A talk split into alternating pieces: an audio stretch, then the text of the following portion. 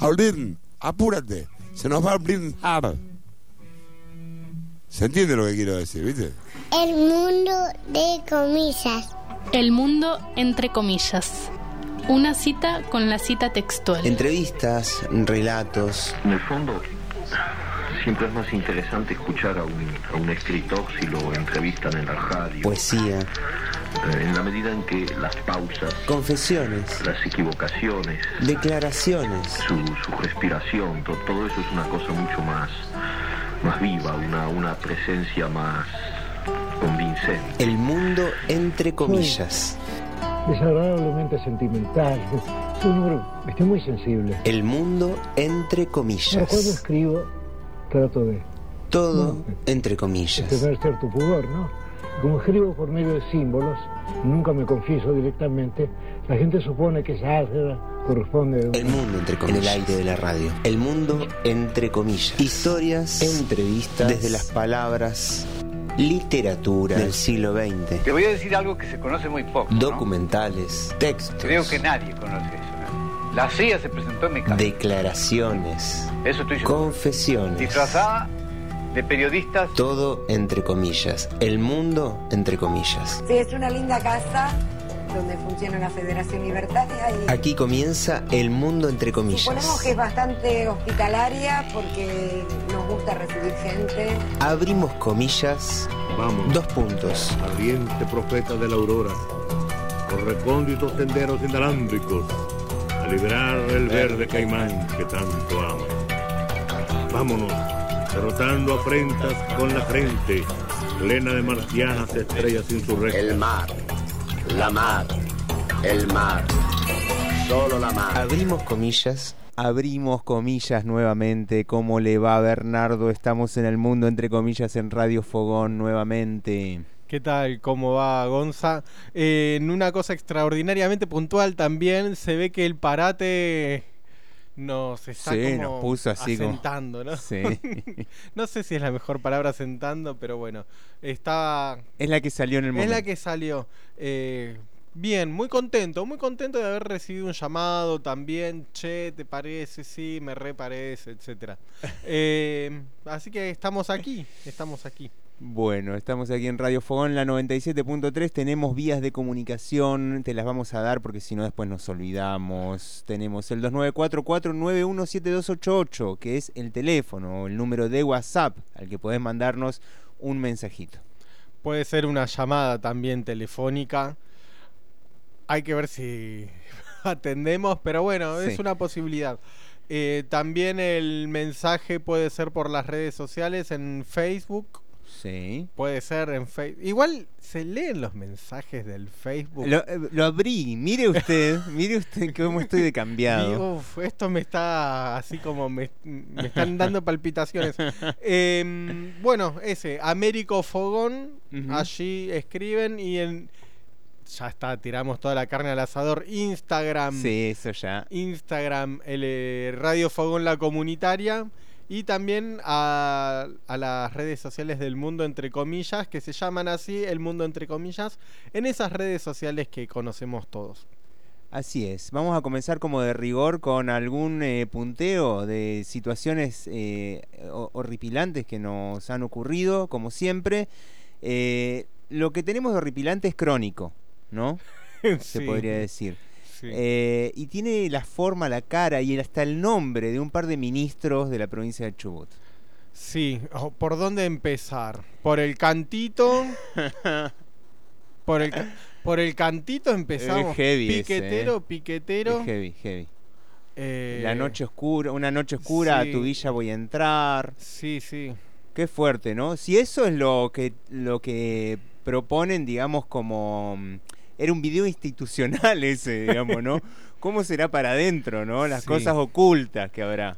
Bueno, tenemos testimonios de las cosas que se han hecho aquí cerquita. Sí, muy feo, muy feo Muy lo que está pasando. eh, la militarización en los barrios eh, es bastante bastante fulero. Hoy justo se hizo una actividad aquí en los barrios y, y bueno, hay que estar atentes porque el, eh, está muy presente este discurso muy facho que además es oportunista a nivel electoral y muestra también el nivel de fascismo de una buena porción de, de la población chubutense. Sí, habrá que pensar también cómo llegamos a ese punto, ¿no? Sí. Bueno, en un estado de crisis suele llevar también a, a- a esas prácticas y a esos discursos. Sí. Y aceptar esas prácticas y esos discursos. En Esquel había pasado seme- algo semejante también, no me acuerdo si se habían metido en un barrio y medio que agarraron nuevos pibitos. O sea que no, no, lo que pasó aquí no fue una práctica aislada, ni mucho menos, ni mucho menos, ya sabemos quién es este sujeto. Acá, mira, ya nos están llegando mensajes, ¿eh? Saludos, el mundo entre comillas, soy Alejandro Arca, dice. Ah, le mandamos un abrazo grande. Un abrazo, Alejandro Arca. Eh, y bueno, y otra ministra eh, aterradora es eh, Perorata, que, eh, bueno, se, le- se las manda, ¿no? Siempre, achique, siempre la, la onda es achicar, ajustar. Yo creo que hay una relación simbiótica entre Perorata Y el ajuste. y, y el ajuste. No, y el otro ministro, porque yo creo que esa, esa guita que se eh, que ajustan por un lado, la usan por el otro. Para ¿no? los spots, esos de Sí, sí, sí. eh, piquetero, piquetero. Sí, tenemos el caso ya eh, sucedió la semana pasada de anunciar por vía Zoom un- una baja a horas de docentes que ya habían ocurrido en rigor, con un detalle que habla de la bajeza de esta señora. Negó la firma de ese decreto y el Ajá. decreto estaba firmado con su puño y letra y Sí. sello. O sea que no podía hacerse la desentendida. Así que, bueno, nada, tenemos una mina que, que raja a la gente, que la deja sin laburo. Ya había pasado el mes anterior también con personal administrativo de los institutos superiores. A eso se le suma los cierres de carreras que tuvimos a principio de año, ¿sí? Sí. Así que tenemos a una mina que le lo, lo digo con, con justicia y me hago cargo de ello. Le encanta eh, hacer ese ejercicio del poder. Le encanta, le encanta, lo disfruta, disfruta cagarle la vida a la gente. Sí, sí, evidentemente hay una relación muy cercana entre estos dos ministros de Arcioni. Acá nos mandan una entrevista, ay, todavía no nos llega, una entrevista de eh, que eh, hicieron los compas de acá de la Fogón eh, con Elvio en la movida de Bosques al Sur. Eh, ahí vamos a esperar a ver si nos llega esa entrevista para escucharla aquí en el programa. Mientras tanto, nos vamos metiendo en nuestro, nuestro programa. Volvemos ¿Qué le al, al tiempo, ¿no? Nos habíamos salido del Sí, tiempo con ido. palo. Sí. Y bueno, volvemos a esta línea cronológica. Estamos en el año 1933 y eh, no llegó a tardar tanto como Tuñón, que ¿cuánto tuvo de demora Tuñón? Como Y como cinco años. cinco años más o menos. Pero está ahí, Nina Simone estaba pidiendo pista y bueno, es si pide pista le damos pista y nos saca tres cuerpos de ventaja. Llegamos a 1933 entonces. Ok. Y hoy, en este mundo entre comillas, 1933. Citada a declarar Nina Simone. Everybody is half dead. Everybody avoids everybody. All over the place, in most situations, most all the time. I know I'm one of those everybody. Blues, soul, racismo, Estados Unidos. To me, it is terrible. And so all I'm trying to do all the time is just to open people up so they can feel themselves and let themselves be open to somebody else. That is all. That's it. Bares de mala muerte, panteras negras, Nueva York. I've always thought that I was shaking people up, but now I want to go at it more, and I want to go at it more deliberately, and I want to go at it coldly. Música, I want, I want to shake people up so bad that when they leave a nightclub where I performed, I, I just want them to be to pieces. la gran sacerdotisa del soul. Segregación, I want to go in that, that den of those elegant people magia, hechizo, in any situation between human beings. lucha, violencia, revolución. It's what makes a groove. Well, what's free to you? What's free to me? Same thing it is to you. You tell me. Bipolaridad. No, you tell me. no, no. Y hoy, en este mundo, entre comillas, citada a declarar Nina Simone.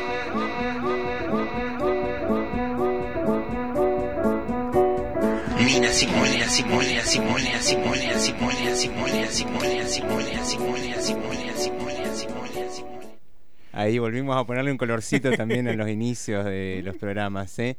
Eh, bueno, acá nos acaba de llegar la nota, antes de ponernos a hablar ya de Nina Simone, eh, nos llega la nota que eh, le hicieron los compas del Afogón a eh, Elvio, a Elvio de Bosques al Sur. Vamos a ver si sale bien esto, a ver si lo podemos escuchar a Elvio. Bueno, estamos acá en este festival antirrepresivo que se organizó en el barrio Bosques al Sur, eh, hoy domingo, con, bueno, con música, con, con palabras, con micrófono abierto y también con trabajo comunitario. Y estamos acá con uno de los vecinos, con Elvio, eh, que bueno, le vamos a preguntar cómo, cómo organizaron la movida esta y hasta ahora cómo ven que se está desarrollando. Hola a todos. Eh, bueno, en, principio debo decir que como barrio estamos muy pero muy contentos y contentas porque eh, esto superó nuestras expectativas. La verdad es que hay muchísima gente, hubo muchísima gente trabajando eh, en la primera parte de la actividad y ahora que empezó la segunda parte y estamos con, con artistas eh, y, micrófono abierto y lecturas de pronunciamientos, de poesía. La verdad es que es una fiesta, una fiesta que estamos acá eh, compartiendo con toda la gente que siempre estuvo, que siempre nos estuvo bancando, que nos estuvo dando una mano cuando, cuando la tragedia. Eh, la verdad es que estamos sonriendo eh, y la verdad es que en, este barrio viene costando la sonrisa. Y eso es algo muy lindo. Y qué decirte, Eh, felices y, también declarando a viva voz, denunciando el hostigamiento, la opresión policial, la sin razón de ello y, exigiendo que se vaya la policía de, nuestros barrios. No la queremos, no la necesitamos eh, y necesitamos poder trabajar en paz, levantar este barrio y nuestras casas eh, porque un Estado que ya estuvo ausente durante meses, ahora se hace presente de esta manera, es, vergonzoso, es, es, un, eh, es un despropósito. Así que bueno, agradecer en principio a los comunicadores, agradecer a toda esta gente linda que está hoy acá inundando el barrio de felicidad, de alegría, muchas, muchas organizaciones, muchas asambleas, eh, mucha gente que se acercó. Esto es realmente una fiesta y, y estamos disfrutando. Buenísimo. ¿Cómo, ¿Cómo viene este tema de la presencia policial en estos momentos? ¿Siguen? ¿Van y vienen? ¿Cómo, cómo está eso ahora? Mira, te digo, de día eh, tenemos presencia policial de día. Hoy casualmente no se ha aparecido nadie, pero lo cierto es que tenemos presencia policial de día y de noche. De día eh, patrullan eh, en, en- en un- en gran número siempre, como si esto fuera, no sé, un, no sé qué barrio se imaginan que puede llegar a ser. Y de noche eh, es, es, eh, peor, porque de noche realmente hostigan a la gente. De noche obstruyen las entradas del barrio, eh, eh, se eh, abordan a las personas que caminan por el barrio pidiéndoles datos, eh, maltratándolos, hostigándolos, provocándolos, esperando que los vecinos reaccionen. Y la verdad es que por suerte no estamos, hemos hablado todo eso, no queremos pisar el palito, no lo vamos a hacer eh, y estamos organizados eh, y, ante el menor eh, problema sabemos que podemos acudir a esta red que se ha generado para estar atentos y cuidarnos entre nosotros. ¿Han podido avanzar algo con el tema de bueno, la luz, el agua y todas estas cosas que de eso sí se tendría que hacer cargo del Estado y no de la, de la represión? ¿Cómo vienen con ese tema? Está en stand-by ahora. La verdad es que el tema del agua se había empezado a activar antes de que llegara Mazzoni con sus fuerzas y se diera el, el- el- eh, de alguna manera la causa esta que está llevándose adelante contra el municipio de Lago Pueblo. Eso lamentablemente entorpeció y suspendió la ayuda o gran parte de las obras que se estaban llevando a cabo. No obstante, debo recalcar que el municipio ha estado tratando de sostener los vales de nafta, de combustible, el agua que viene en camiones cisterna eh, alguna, y todavía se, re- se- se comenzó a construir de nuevo los módulos habitacionales. eh, que si bien se están haciendo tarde, porque ya estamos terminando el invierno, por lo menos se están haciendo. Eh, pero más de eso no. Lamentablemente las obras de agua quedaron suspendidas y creemos que hasta que se liberen los fondos y eh, la luz es algo que no vemos a corto plazo, lamentablemente, como algo posible, pero sí que, que lo, vamos a lograr, sabemos que lo podemos, lo, vamos a seguir gestionando, lo vamos a lograr eh, en la medida en que vayamos avanzando y yendo paso a paso en todo lo que tenemos por hacer. Hay mucho por hacer, pero se está haciendo.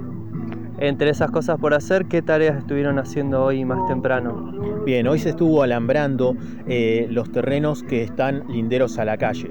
Esto, esto, es, una- esto tiene que ver con que, como después del incendio, la mayoría de los alambrados se consumieron por el fuego y no tuvimos tiempo de poder levantar los alambrados porque nos abocamos 100% a las casas, a nuestros hogares. Eh, hemos, hemos dado prioridad a nuestros hogares y a los espacios comunes para que podamos tener este tipo de reuniones y eventos. Lamentablemente la policía, al ver que los alambres están caídos, se mete en cualquier lado, se mete y de pronto encontramos policía caminando entre nuestras huertas, policía caminando en los patios donde juegan las niñas y no queremos más eso. Entonces necesitamos y necesitábamos levantar eh, los alambres que son linderos a la calle sobre todo para que tengan un freno, para que sepan que ahí empieza un, hogar y, y- y de esa manera cuidarnos un poquito más también. Así que fue algo bueno lo que se pudo hacer en ese sentido por la mañana. Bueno, buenísimo. Muchas gracias por la palabra y bueno, por lo visto también hay mucha articulación con, con los otros barrios, con, con las asambleas, las organizaciones, como decías. Así que bueno, alegra, alegra ver todo esto. Sí, sí, sí, nosotros somos los más alegres de todos porque la verdad es que esto es, eh, es, un, es un logro muy grande y te digo, no en, toda la historia del barrio no se logró una reunión tan, tan linda y tan llena de, de amor como la que se está dando hoy acá.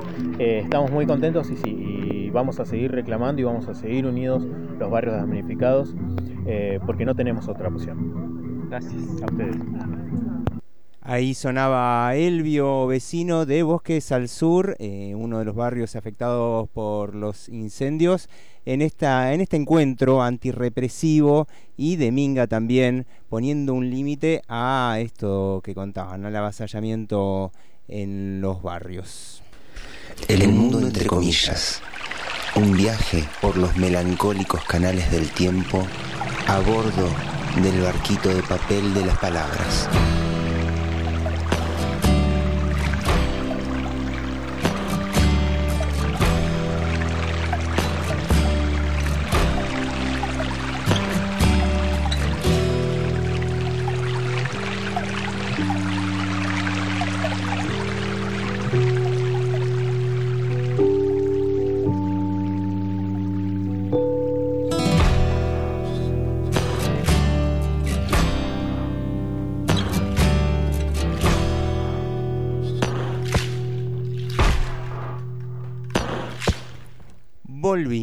Bernardo, volvimos acá a la 97.3, al mundo entre comillas, y ahora sí nos metemos con Nina. Con Nina. Nos vamos a meter en rigor con Eunice Kathleen Waymon. Es verdad. Eunice Kathleen Waymon, quien nació el 21 de febrero de 1933 en Tryon, Tryon, Tryon. En Tryon nació un pueblo de Carolina del Norte. Carolina del Norte para una persona distraída puede indicar una posición un poquito más septentrional de lo que en rigor tiene. Mm. Y de hecho es considerado uno de los estados del sur. Claro. Pero así, ¿eh? Por poquito, está ahí en el en el límite. Y algo parecido pasa aquí con Ñorquinco. Podríamos decir que nuestro Carolina del Sur es Ñorquinco, con el sur y el norte, con el paralelo ahí como divisoria de aguas. Bien, eh, Eunice nació en Carolina del Norte y a pesar de esa septentrionalidad, es una persona sureña. Su posición zodiacal también es limítrofe, porque es del 21 de, eh, De febrero. Yo no sé si es Acuario o si es Aries.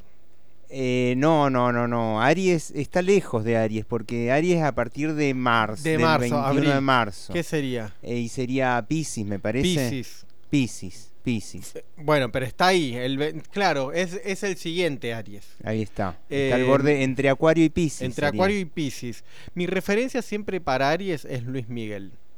Bueno, y que nace el mismo día que yo, así que podría tener una referencia un poco más cercana, Bernardo.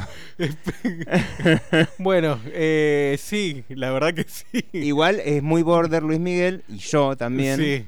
Claramente, Sí. ¿no? Eh, ¿Zodiacalmente hablando o qué? Zodiacalmente hablando. O- Em, porque es del 20 de abril, entonces está casi Ahí al es. borde de Tauro. Bien. Está. Hay algo taurino en Luis Miguel. Sí. No sabría bien qué, pero. Y el amor al goce, al placer, a las olas y el viento, eh, ¿cómo es? Sí. Em, no, ese era otro ese cantante. Es otro, pero hay alguno Sí, parecido. Sol, arena ¿no? y mar. Eso. Ese- pero era otra la que usted quería No, decir. no, eh, claro, esta de. mm, ¿Cómo es? La, El, la el bikini azul.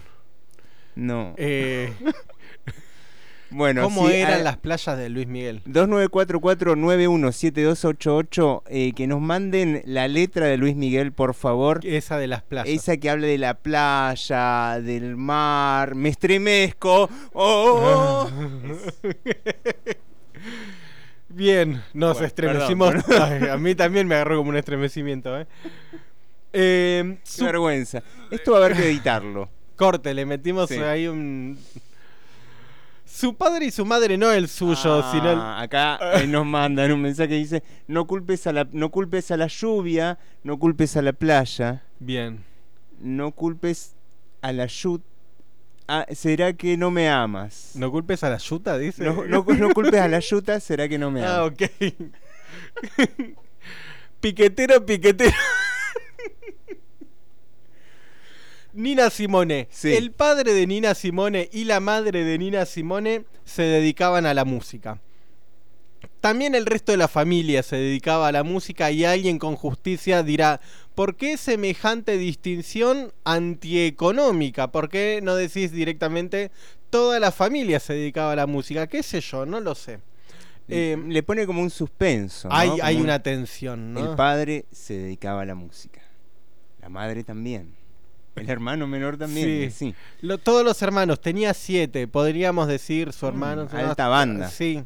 Y un octeto mínimo tenían con los hermanos. El, o- el octeto Waymon se podría haber Mm. llamado. Suena bien. Acá abrimos comillas porque hay una cita y es importante aclarar la cita, ya veremos por qué. Su padre, John, Wa- John Divine Waymon, Divine, Divine. Divine, Acá Ana Raskowski también nos pone. ¿Cómo se enganchó la gente Ah, con el eh, tema de Luis Miguel? eh? ¿en qué año habrá nacido Luis Miguel? Ah, ahí no sé. No creo que en el mismo que yo, porque debe tener varios años más que yo. Puede ser, ¿eh? Em, cuando calienta el sol aquí en la playa, siento tu cuerpo vibrar cerca de mí. Es tu palpitar, es tu cara, es tu pelo, son tus besos, me estremezco. Wow, wow. Bien, ahí Gracias, está. Ana. Ah, Gracias por la letra. Y bueno, se ve que el día de hoy tan soleado, extrañamente soleado, ya sabemos todos que esto es. Esto es Esto raro. va a venir con un interés en el verano altísimo. Mm, Estos días lindos van a venir con interés en el verano. sí, sí, sí. John Divine Waymon, el padre de Nina, se dedicó durante un tiempo al mundo del espectáculo. Cantaba, bailaba y tocaba la armónica, aunque cuando su familia empezó a ser numerosa, trabajó en una tintorería y como barbero para salir adelante. La madre, Mary Kate, tocó el piano para él en alguna ocasión, aunque luego se hizo ministra de la iglesia metodista y rechazó todo lo que no fueran espirituales religiosos, los cánticos, ¿no? Esas canciones tan hermosas. Sí. Cerramos comillas, ¿por qué queremos marcar esta distinción? Sí, acá hay Ah. para hacer análisis del discurso mucho. ¿eh? Cortito, ¿eh? Y porque somos toscos. toscos. Solamente vamos a decir dos cosas. La primera, petición de principio en las afirmaciones que dice que el padre recién empezó a trabajar cuando dejó la música. Qué, qué forro. Qué- Qué, forro el cronista este, ¿eh? Sí, sí, no tenía, no estaba firmada la nota. ¿Qué concepto tiene, digamos, de el trabajo, ¿no? Sí. De la música. Sí, hay una fábula que es la de la cigarra Sí. y la hormiga que nos Sí. ha hecho mucho daño. Sí. Perdón por tantas CH juntas. Sí. Eh, nos hizo mucho daño la Mm. fábula de la cigarra. Hace algo, deja de tocar la guitarra, ¿no? Sí. Pero bueno, eso. La primera cuestión. Entonces, defendemos acá el trabajo Cultural. cultural de los guitarristas y de la gente que toca el piano y hace otras cosas también. sí. Hasta de los bailarines, mira. Hasta de digo. los bailarines. ¿Por qué ese hasta? El hasta también Eh, es porque- un- Sí, es una petición de principio. No así de los de hay otra petición de principio. Dice la nota, la madre lo acompaña al padre. Lo Sí. acompaña. Tocó para él, dice. Tocó para el él. piano para él. Pará. Pará. Mary Kate, gran pianista. Si, en, si hay algo que se ha perdido la cultura norteamericana y por ende el resto del mundo occidental, es tener las grabaciones de Mary Kate tocando el piano. Sí. Así que, gran pianista Mary Kate. Em, Y esos gospel espirituales, ¿eh? Tremendo. Se te- Yo sabes cómo empiezo a rezar de una, ¿eh? Sí. Cre- creo en Dios Todopoderoso, Creador del cielo y de la tierra. Eh, este pasaje tenemos que decir la fuente porque somos, aunque no se note, somos críticos también de la información que, que tomamos. Sí. Está tomado del sitio poco serio, biografiasyvida.com Ah. biografiasyvida.com. Eh, queremos hacer público además nuestro rechazo a tales afirmaciones Sí. Segregacionistas. Gerard pone, queremos el tema de decadentes la guitarra, ¿no? Temazo, sí. Quiero tocar toda la guitarra todo el día y que la gente Sí. se enamore de mi voz. Y el padre le dice, anda a laburar. Bueno, exactamente lo que, los conceptos que está manejando este cronista. Y acá, que ¿no? además eh, el protagonista de esa canción dice, está viviendo una crisis existencial que es el problema de difícil solución y es que tiene que salir a trabajar según los mandatos de lo que significa el trabajo. Sí, sí, ¿No? sí, Un trabajo... En realidad lo que le estaba mandando el padre, que en el videoclip era Guillermo Nimo, era convertirte en un asalariado. Y él le dice, no, quiero tocar la guitarra todo el día y que la gente se enamore de mi voz. Bien, con Mary Kate pasó lo mismo, con John Divine Waymon pasó lo mismo y con Eunice, todavía le Todavía vamos a decir Eunice. Eunice, pasó lo mismo. Bien, eh, en- nada, biografíasyvida.com, ¿qué podemos esperar de Internet? A su vez, a la madre se la tilda de la guardiana de la religiosidad, porque no solo que tocaba muy bien el piano y cantaba unos hermosos gospel, sino que además era la guardiana del deber religioso. Esto también es un tópico, me animo a decir ya occidental, ¿sí? La guardiana del fuego, del hogar, de la religión y de las reliquias familiares. Y acá Eh, ya vamos encontrando algunas cositas como de Chabela Vargas, ¿eh? Prestémosle atención, si se acuerdan un poquito de la vida de Chabela Vargas, vayan prestando atención a esta vida que es un paralelismo increíble.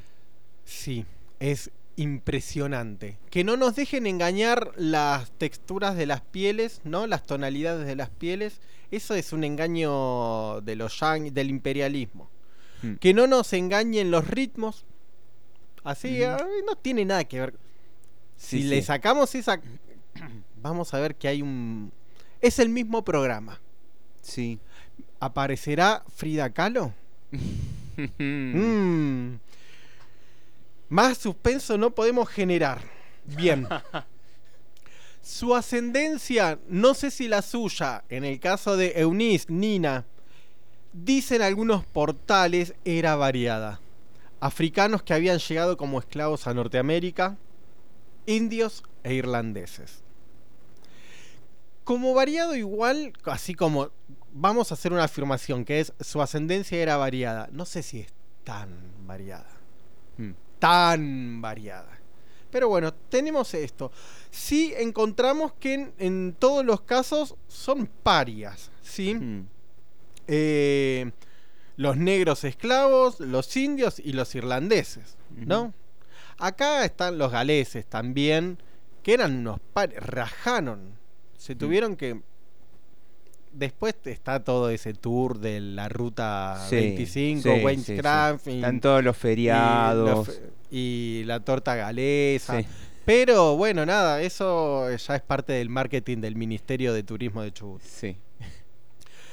Aprende música Eunice en su casa como quien aprende a hacer la cama. Yo no recuerdo cómo aprendí a hacer la cama.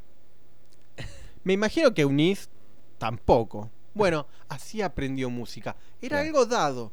Aprendió también a cocinar, aprendió a hablar, aprendió a tocar el piano. Así, entra en, en la misma categoría. En su hogar, todos los hermanos cantaban y tocaban algún instrumento. Sin tomar clases ni siquiera... en eh, sin tomar clases en, en ningún lado. ¿sí? Y ni siquiera se daban cuenta que estaban aprendiendo. Cuenta ya Nina en su autobiografía que su primer recuerdo de la infancia es su madre cantando gospel. Es una música hermosa el gospel. Tiene alguna mala prensa por alguno... En la década del 80 le han hecho mala prensa porque sí, le ponían sintetizadores y, y esa Mm, cosa. mm. Pero es una música muy, muy hermosa. Sí. Y empezó a tocar el órgano que había en la casa tan pronto, nos dice cierto portal, como creció lo suficiente como para sentarse en el banco. Y a los seis meses más o menos los pibes ya pueden sentarse y comer. A esa edad calculamos que empezó a tocar el, el piano, el órgano. A mí me parece un tanto exagerado. Bueno, pero hay que ponerle un poco de color a las biografías, si no. Siete meses que ya se sostienen y que pueden empezar a comer sólido. Eh, me parece que estaba diciendo otra cosa, yo interpreté mal. Nadie se dio cuenta hasta que un día su madre la vio tocando una de sus canciones favoritas. Aún no había cumplido tres años, me parece que exageré con lo de los seis meses. Se sentó, Tiki, a ver qué canción te gusta. God, you are my Lord. y empezó a tocar el órgano God, you are my Lord. Y Eunice dejó a toda la familia con la boca abierta. Boquiabiertos. A los seis años empezó a tomar sus primeras clases oficiales de música. Empezó con el piano y todo lo que eso trae, ¿no? El solfeo y esas cosas. Yo me acuerdo uno de mis hermanos estudiaba música y recuerdo una noche ta ta ta ta ta ta ta ta ta era como lectura rítmica creo que se Sí, llamaba. sí, qué duro, ¿eh? Qué duro. Esos métodos, por favor. Sí, ¿y qué estás? Creo que no se presentó al examen porque se fue a tomar cerveza con los amigos por ahí. Em, se le daba a la familia que aprenda música clásica. Che, Eunice, tocas el piano, tocas re bien, sacaste el God You Are My Lord de... No tenías tres años, anda a aprender clásico. Y empezó, obvio, a cantar también en su iglesia, que era la iglesia de la madre. Y va creciendo y va ganando confianza y va a llegar el primer momento. Hay como muchos momentos cruciales en la vida de Nina Simone. Sí. Está marcada por el dolor y por el sufrimiento. Lo decimos ahora, ya un anuncio. Sí. Está marcada por el dolor y el sufrimiento. Este va a empezar sufrimiento número uno. Em, empieza a ganar confianza, empieza a cantar, qué sé yo, y su primer concierto, uno de sus primeros conciertos, los dio a los 12 años en el marco de las fiestas del colegio. Em, no conozco a nadie, no conozco absolutamente a nadie que no haya sufrido de algún modo u otro Sí. algún acto escolar, sobre todo cuando les hacían actuar. O porque no los hacían actuar. Terrible. Claro. Sí, sí. Eh, uno quedaba de lado, ¿sí? Sí, sí. Yo lamenté profundamente un colonizado total, que me hayan elegido como indio para el acto del 12 de octubre. Mm, Bueno, hoy lo, lo vería con otros ojos, pero tenía ocho años. Y pero hoy lo elegirían para el otro y ¿Qué otro? y para el conquistador. Me ven así. y también con- sufriría. Sí, o sea, también- te buscan la vuelta para que sufras. La clave es el sufrimiento en los actos escolares. No se escapó Eunice de esta situación, pero es una situación muy, muy fea la que va a vivir. Vamos a hacer un- una pintura de la escena. Piano, Eunice arriba del escenario. ¿Cuántos años? 12. La madre la peinó así, track, tirante el pelo, moños por todos lados, los zapatos ultra lustrados, brillantes.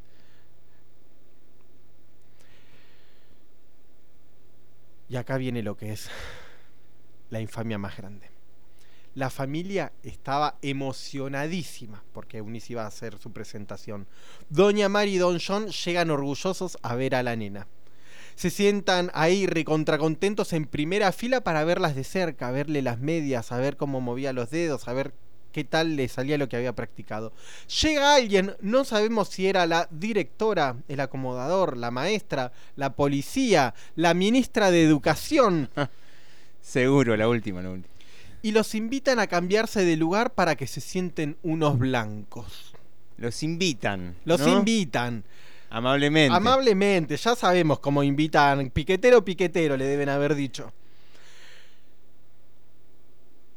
¿Quiénes serían esos blancos? Nos imaginamos. ¿Algún supervisor? ¿El comisario? ¿La junta de padres? Veo que ahí en Estados Unidos se arman juntas de padres. Tienen voz y voto los blancos. Y acá pasa algo que va a pintar de cuerpo y alma a Eunice, todavía no es Nina, eh, y que va a perdurar el resto de la existencia. Deja de tocar el piano, suspende todo, dice, hasta que no vuelvan mis viejos, lo dice en inglés, por supuesto, hasta que no vuelvan mis viejos, yo no sigo. Y seguro- Vamos. Vamos. Y seguramente ahí les debe haber echado alguna puteada o alguna maldición. Seguro.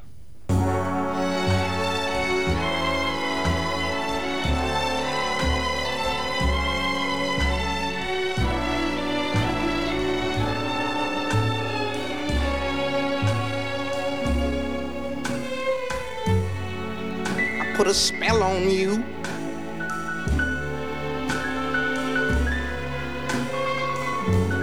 cause you're mine. Do, do, do, do, do, do, do, do. You better stop the things you do.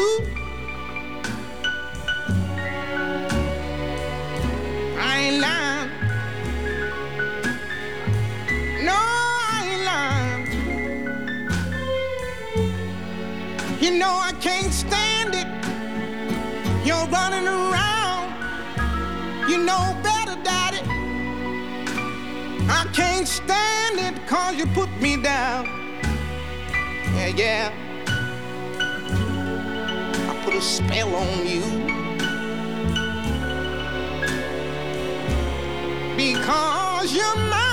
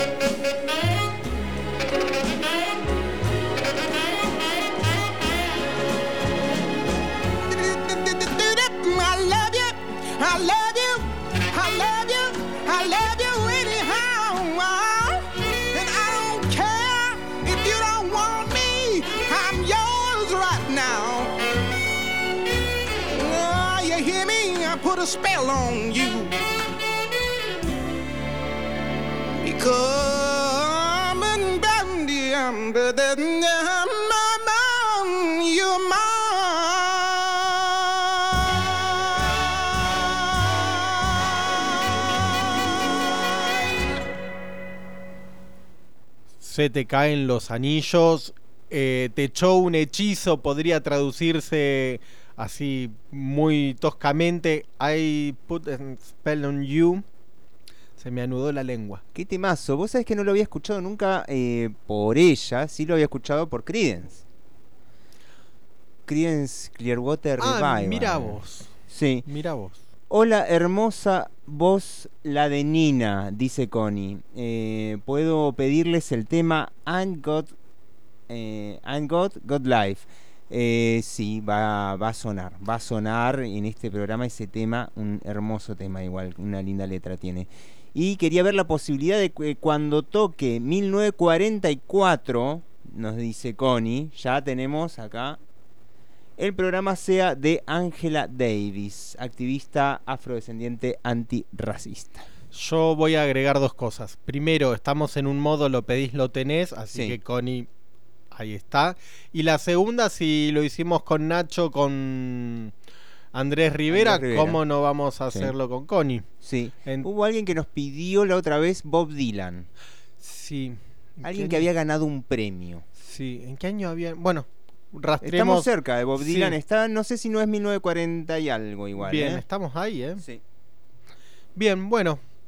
eh, la tenemos entonces agendada a Ángela y a, y a Robert.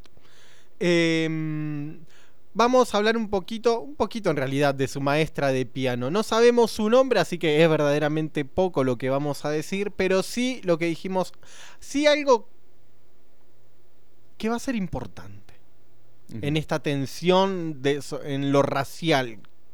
Está atravesado por el racismo nuestro programa hoy, ¿no? Por una discusión, no. Somos un. Soy una bestia hablando. Está- bueno. ¿Quién era su maestra? No lo sabemos su nombre, sí sabemos que era blanca y judía.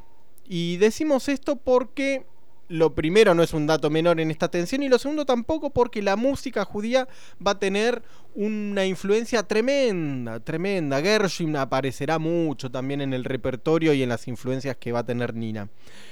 Y la maestra le vio condiciones a la chica. A ver, nena, toca el piano. Tocó, sos buenísima. Y en 1950, a los 17 años y con ayuda de aficionados locales, va a estudiar piano clásico a Nueva York. La distancia Mira, estoy recordando, ¿no? Sí. Eh, es la edad de la, a la misma edad se fue eh, Chabela de su casa a México capital. A mí me está emocionando esto. Yo. Todo el. des- Nina Simone, lo decimos, lo que dijimos antes, fue un descubrimiento para nosotros, ¿eh? Nos metimos a ver Nina Simone, más madera Nina Simone. Y estos paralelismos con Chabela Vargas están apareciendo cada vez más. A mí eso me, me da mucho que pensar. Se va a Nueva York más o menos para que calculemos Carolina del Norte, Nueva York, es como de acá a Neuquén, ¿sí? Seis horas, te comes un sándwich en el medio ahí en, en Piedra del Águila. Sí. Bueno, hay un Piedra del Águila también en, en, en ese camino, en una Eh, ruta que no recuerdo el The nombre. Rock of Eagle. Ahí en The Rock of Eagles te comes un, un sanguchito. Lo llaman de otro modo, no le dicen lomito, pero es lo mismo. Ah, sí. Porque los paralelismos en este programa van y vienen. Em, decíamos que los aficionados locales, los vecinos le escuchaban tocar el piano y pusieron guita para que vaya a estudiar. Hay cuatro maneras en las que ponen plata estos vecinos. La primera, garpan las entradas eh, en los conciertos de Nina y después la clásica, venta de empanadas, Sí. locros, números de rifas inclu- e incluso han llegado a hacer un bingo ahí en el club eh, de, de Carolina del Norte, de Bryant. Em, con el bingo dice que Qué juntaron bueno. bastante. Qué bueno, qué bueno. John Waynon, su padre y Mary Kate no vacilaron ni un toque en matricularla en la prestigiosa Escuela de Música Juilliard en Nueva York. Mm, Pero la falta de recursos económicos, porque está bien, llegó a Nueva York, cursó unos meses, pero después tenés que vivir en Nueva York. sí, Dicen que es caro. sí. No sé quién lo dice, pero parece. Bueno, igual con el No, dólar no, a pa- 150 para mí debe ser caro, Sí. ¿no? No, no, no, no lo pongo bajo tela de juicio ni, No. ni un poco. Em, la falta de recursos económicos le impidió alcanzar el sueño de convertirse en la primera pianista negra que interpretara música clásica en el Carnegie Hall de los Estados Unidos. Acá hay un segundo sufrimiento. Mm. Él dejó de estudiar por pobre. Che, Sí. por pobre y negra, agregamos. Sí, sí, sobre todo. Eh, no sabemos quién fue la primera pianista negra en tocar en el Carnegie Hall. Vio que a los yankees le gusta esto. El primer hombre en la luna. sí. El coso más grande de no sé qué. Hay algo de Jackson Pollock Sí. también acá, ¿no? Sí, Como- porque sí, los yankees son eso. son El biggest eso, ¿no? y- Y esta cuestión de los sueños, ¿no? De toda esta cuestión de soñás algo y haces todo lo, qué sé yo, para llegar a tu sueño. Sí. Está como mucho eso, el sueño, el sueño, el sueño americano, ¿no? Sí, bueno, no, no llegó. El sueño americano se le frustró por, ne- por ser una negra pobre. Algo así le, le deben haber dicho en el Carnegie Hall o... le- seguramente le ofrecieron trabajo de limpieza en el Sí. Carnegie Hall. No, vos podés soñar, pero soñar con algo a tu alcance, Claro. digamos, ¿no?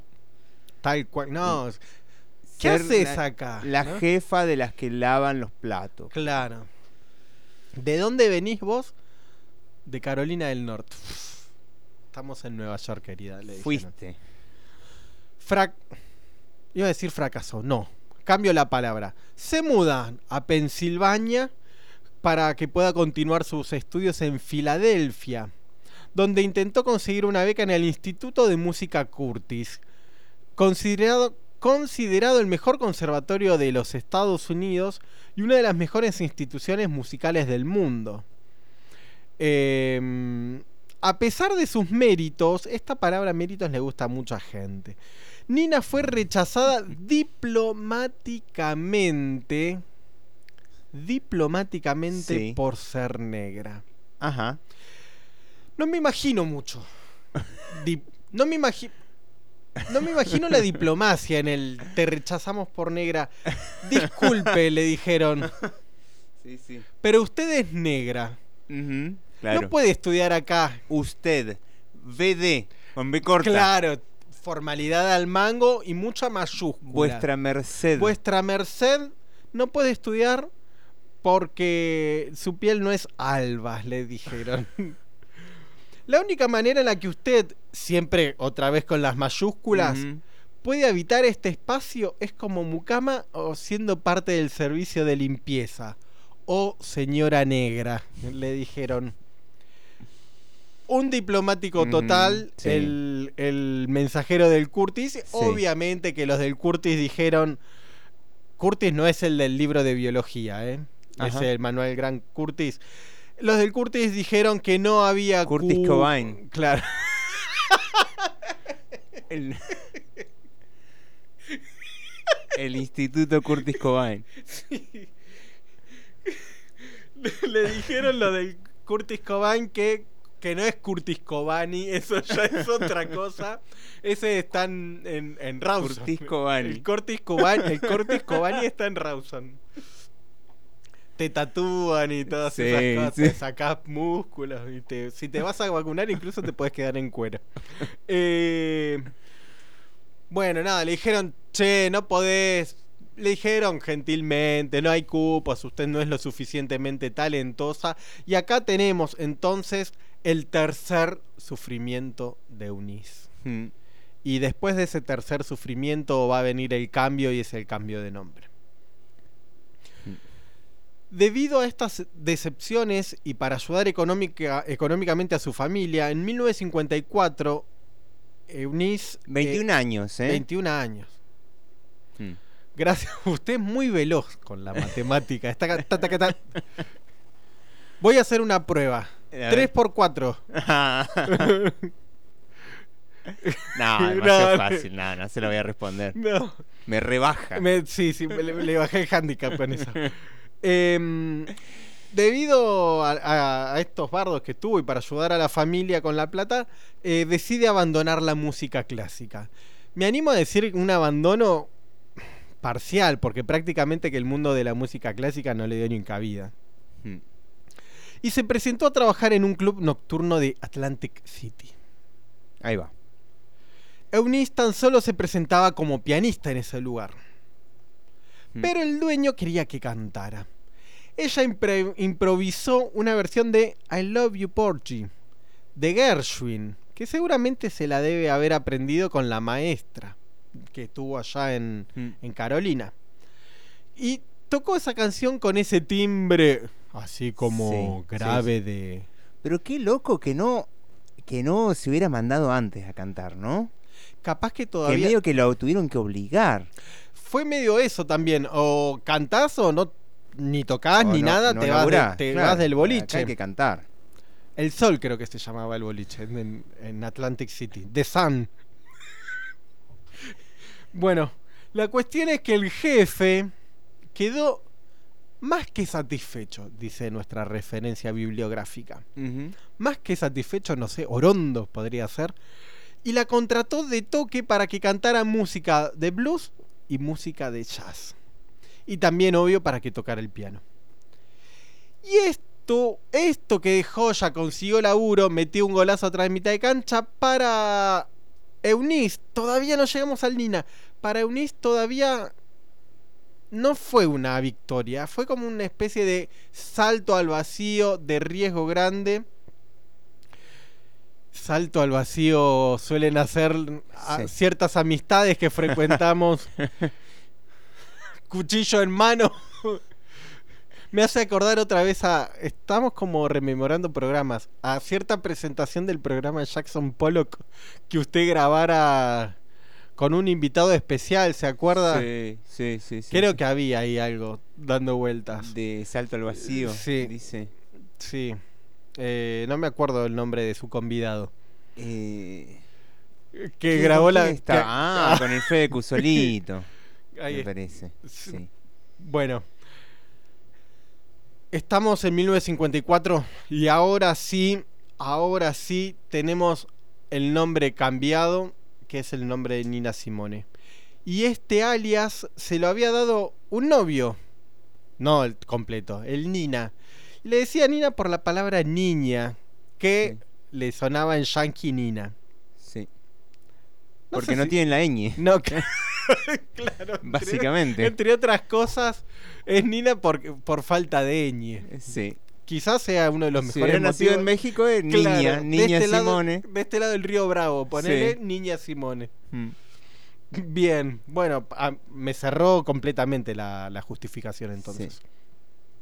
Y Simone, ¿por qué Simone? Por la actriz francesa Simone Signoret. Sí, los franceses se las arreglan, igual no tienen ñ, pero... Pero le buscan una vueltita gene. Gene. Está bien. Ya vamos a ver que entre Nina Simone y Francia va a haber una relación especial. La verdadera razón del nombre fue esconderle el cambio de nombre, fue, escon- fue esconderse en realidad de su madre que trabajaba, que decía, no, eh, mi hija, la que tocaba el piano como un animal, no, eso es de otra canción. De. Eh, se está metiendo en una cueva.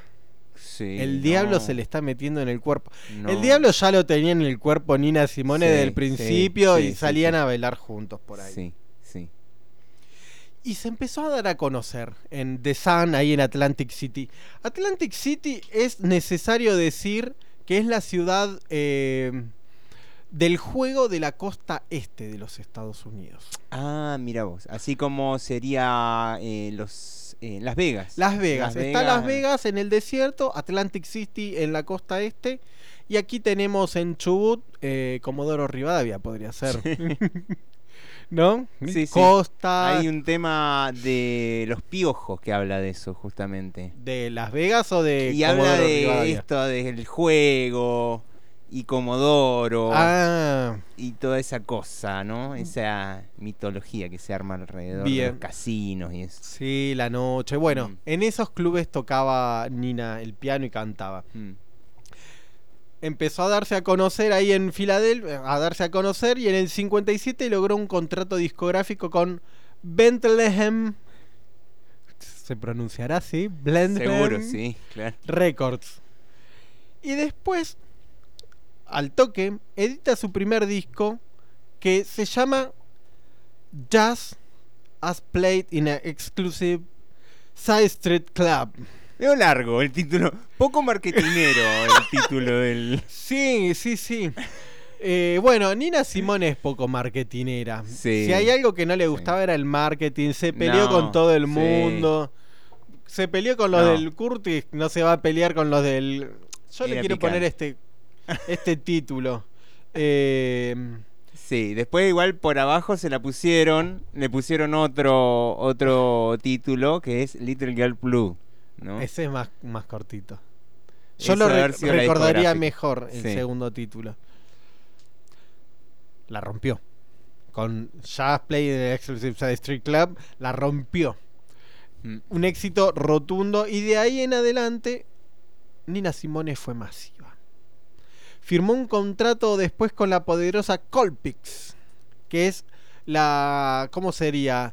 La seccional no es la claro, palabra. el área- el el- área musical de eh, Columbia Records. Sí, col- sí, los que hacen películas y todo eso, bueno, tenía una sección que era de música, Colpix, con la que publicó 10 discos en 5 años. Sí. La exprimieron, ¿eh? Y varias canciones para bandas sonoras de películas de Columbia, obvio, ¿no? No le van a grabar para la Metro Goldwyn Mayer. Sí. Acá empiezan a haber algunos problemas. En el año 61 contrajo matrimonio con Andy Stroud, detective de Nueva York, que no son los de USB, como es VS, VE, USB es otra cosa. No, son esos son los que nos quieren vender, que así son los detectives. Sí, sí, sí. Andy Stroud era otro, era detective de verdad. Se convertiría en su manager y también va a aparecer como compositor de algunos temas. A, a Andrew. Compositor. Andrew le das una armónica y te la desafina. Eh, acá, hay pro- acá hay un problema. Hay una anécdota que usted puede reproducir de Andy. Sí, o la eh, contamos después. No, el tipo, un violento. Un violento. eh, se enamoraron. Parece que el primer tiempo estuvo todo más que bien. eh, y cuando estaban festejando su compromiso, la noche del festejo del compromiso, el tipo se puso celoso porque la vio a, ella en, eh, estaban en un bar, ¿no? Y en un momento se levantó al baño y un chabón le pasó un papelito, le pasó el número de teléfono, no sé qué. El tipo se puso celoso y eh, la empezó a recontrafajar. Se la llevó a la casa, la empezó a torturar, eh, la maniató, la ató, le, le empezó a buscar cartas de exnovios. Bueno, una locura. Le hizo leer en voz alta a ella mientras estaba atada las cartas de exnovios, qué sé yo, la recontrarrefajó. Eh, la violó y ella en un momento en que el chabón se durmió o estaba rescabio, desapareció. Se fue, desapareció por una, un par de semanas hasta que él la encuentra de nuevo y cuando él la encuentra eh, le pregunta, ¿qué te pasó en la cara? ¿Quién te pegó? Le dice el chabón. Pero ¿cómo le preguntaba eso? ¿Tipo irónicamente o...? No. O sea, como haciéndose el desentendido. Y eh, ella le dice, y fuiste vos. Y él, bueno, eh, no pudiendo supuestamente creer lo que le había pasado. Un hijo de... Sí. Un desgraciado. Vamos a sacar a la madre del medio. Sí. Em, nada. eh, después esa relación continuó lamentablemente porque eh, durante como que volvieron a verse y de repente parecía que estaba todo bien de nuevo. Bueno, es el típico círculo, ¿no? De, la violencia. Y parece que fue una relación que duró como 10 años eh, en esos términos de locura. Hay, hay casos famosos. Está también el caso de Tina Turner, ¿no? Con, con el marido que la fajaba. Un hijo de. Un hijo de. Un desgraciado, otra vez, saquemos la vieja del medio. Andy Stroud. Sí. Lo, lo repudiamos aquí. Sí, sí, que aparte como que se adueñó de la tipa, de todo ese poder que tenía ella, eh, musicalmente y, y en el, arriba del escenario y todo, y bueno, fue su manager, pero era como una especie de dueño de, De Nina. de todo lo que iba produciendo ella, ¿no? Un forro. Andy, entonces, detective de Nueva York, estudió en la Academia Policial de Nueva York. No existía todavía Mazzoni, pero también acá hay otro paralelismo. Firma otro eh, de ambos, un detalle que no es nada menor y ya vamos a ver por qué.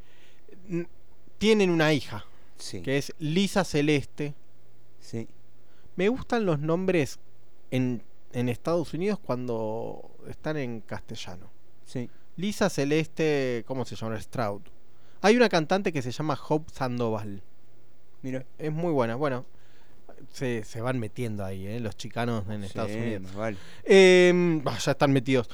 Nace Lisa Celeste en el 62. Año 64 firma otro contrato con Philips, que además de hacer batidoras saca discos y saca otra vez siete discos en tres años. La exprimen, ¿eh? Sí, A esta mina. La ex- sí. Es una máquina de sacar discos, pero es una máquina... eh, son... Bueno, se me viene la imagen de las ponedoras. Em, y acá tenemos algunas cuestiones dignas de mención. Se ve que en la Philips le engancharon una onda. De ese periodo destaca su clásico Don't Let Be Me. Y su versión de I Put a Spell on You, que es la que escuchamos hace un rato. Y su primera canción de protesta. Mississippi Gotham. Que la podríamos traducir como Mississippi maldito. Mississippi. Fucking Mississippi. Sí. Aijuna, Mississippi. Aijuna, Mississippi. Y acá tenemos entonces un alegato furioso. Se prende fuego Nina Simone contra varios estados del sur de los Estados Unidos, inscrito en la lucha por los derechos civiles de los negros. Eh, temazo. Sí. Mississippi Gotham. Sí, sí, la historia de esta canción es interesante porque parece que el 12 de junio del 63, un, año antes de que se publicara la canción, eh, el activista negro Medgar Evers fue asesinado en Mississippi de un disparo en la espalda por un supremacista blanco. Un supremacista blanco. Los dos primeros jurados, todos integrados por blancos que juzgaron al asesino, le declararon no culpable. Y claro. Qué piola, ¿eh? Mississippi Gotham, eh, esto, Aijuna, Mississippi, fue la respuesta de Nina Simone a esa injusticia y también al bombardeo por parte del Ku Klux Klan de la iglesia en Alabama. De una iglesia en Alabama que parece que la bombardeó el Ku Klux Klan. eh, que provocó la muerte de cuatro niños. En muchos estados del sur la canción fue prohibida por utilizar el término Gotham, que es como eh, porque incluye a Dios ahí, ¿no? Gotham Sí. es como maldito Maldición, Dios, sí. no sé.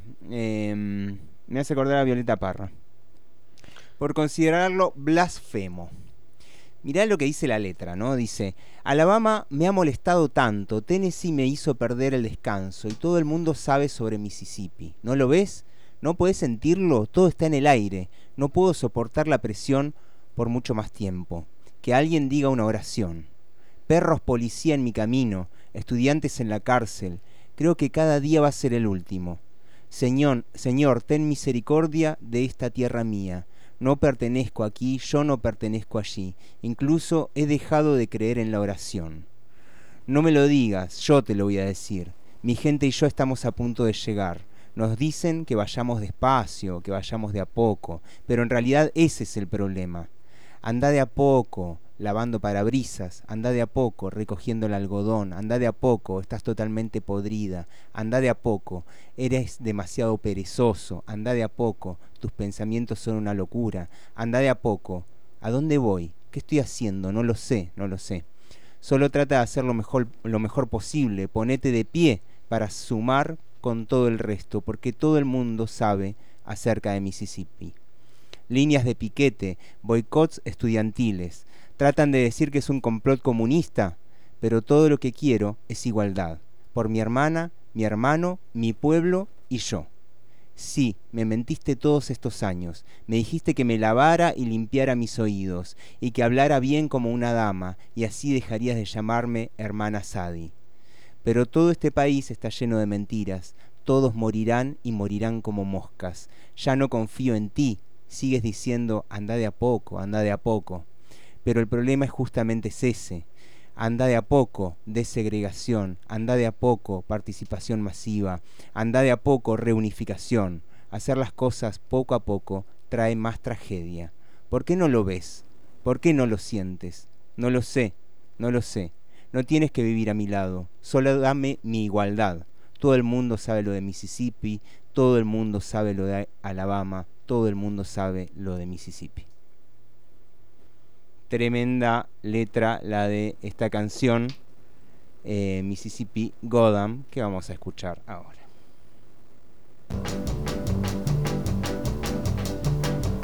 The name of this tune is Mississippi Goddamn.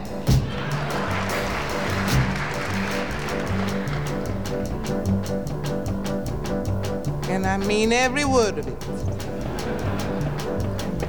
Alabama's got me so upset. Tennessee made me lose my rest, and everybody knows about Mississippi. Goddamn, Alabama's got me so upset.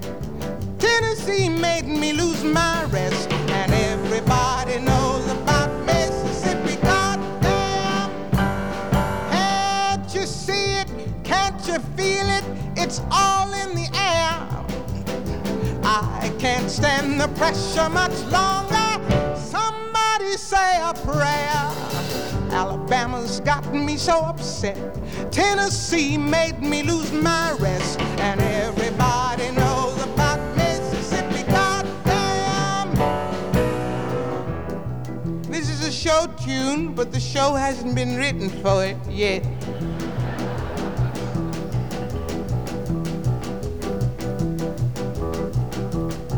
Hound dogs on my trail, school children sitting in jail, black cat cross my path.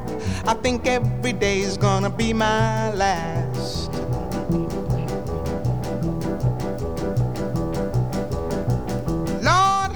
Mercy on this land of mine. We all gonna get it in due time.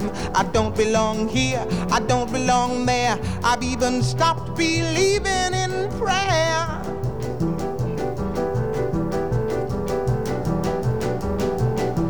Don't tell me, I'll tell you. Me and my people just about do. I've been there, so I know. You keep on saying, go slow.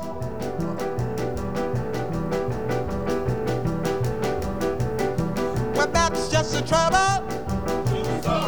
Washing the windows, picking the cotton. You're just plain rotten.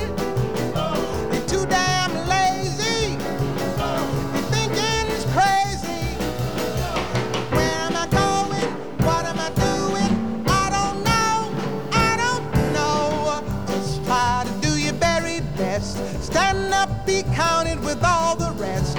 Cause everybody knows about Mississippi. Goddamn. I bet you thought I was kidding, didn't you? Picket lines, school boycotts. They try to say it's a communist plot.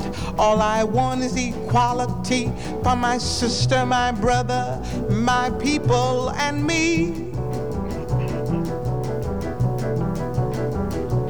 Yes, you lied to me all these years. You told me to wash and clean my ears and talk real fine, just like a lady. And you'd stop calling me Sister Sadie.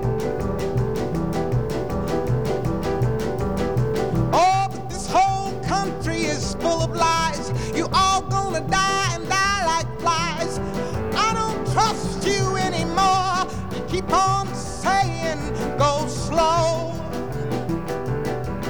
Go slow. But well, that's just the trouble.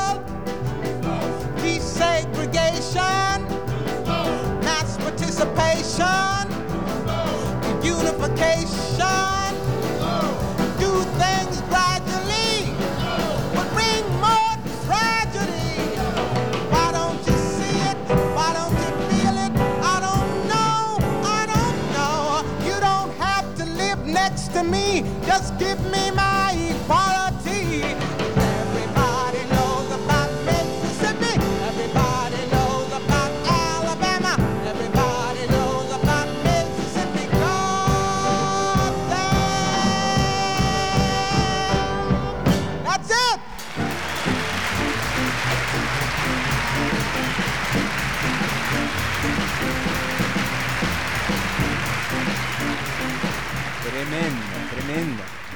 Qué picante, qué picante. Se prendió fuego la doña, ¿eh? Sí, sí. Temas Mississippi ¿vos a la mierda. Liliana Felipe me hace acordar mucho a esta doña. Liliana Felipe, que además fue amiga y medio discípula de Chabela Vargas. Así que hay algo ahí. Hay muchas conexiones dando vueltas, ¿eh? Sí.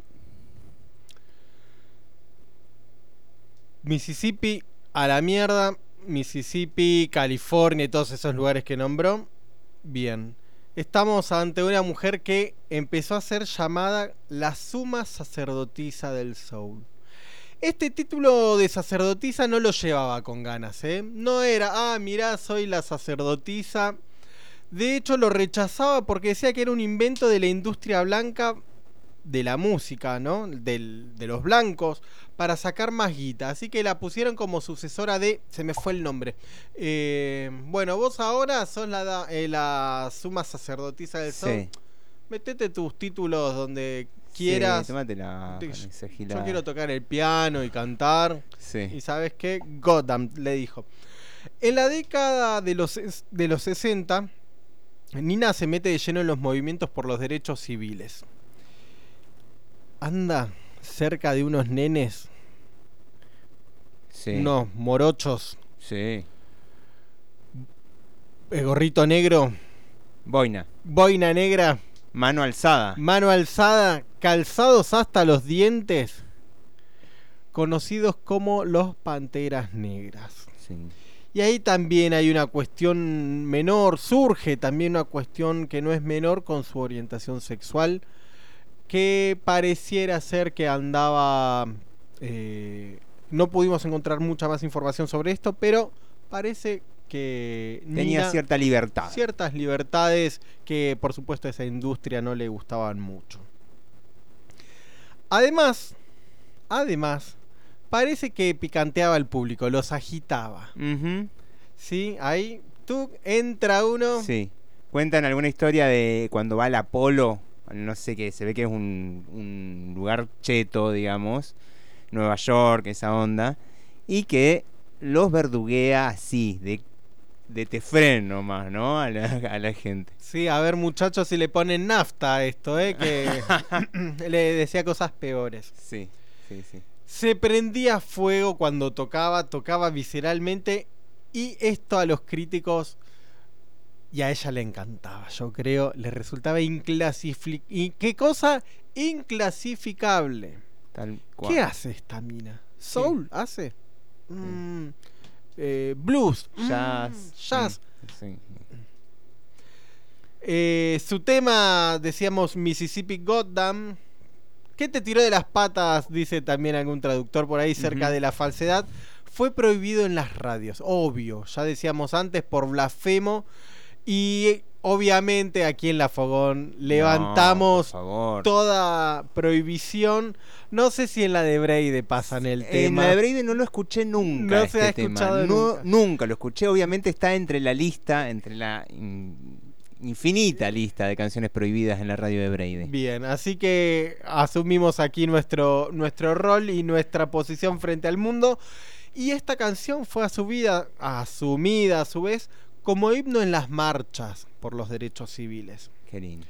Mississippi, California, no me acuerdo qué otro lugar nombraba por ahí. Todo el sur es insultado en la canción. Ese sur racista que sostenía las matrices que le, le impidieron a ella estudiar en el norte, Norte, que es más prolijo, ya vimos, es más diplomático, pero que es más careta también y que necesita ya no una mano de obra esclava, no es que estaban en contra de la esclavitud por cuestiones éticas. Claro, ya, ya no era el modo de producción del momento. Necesitamos obreros, no necesitamos esclavos. Esa es la única objeción que pongamos. Una guerra civil, incluso hasta me parece demasiado por eso. Esta canción se llama Revolution. And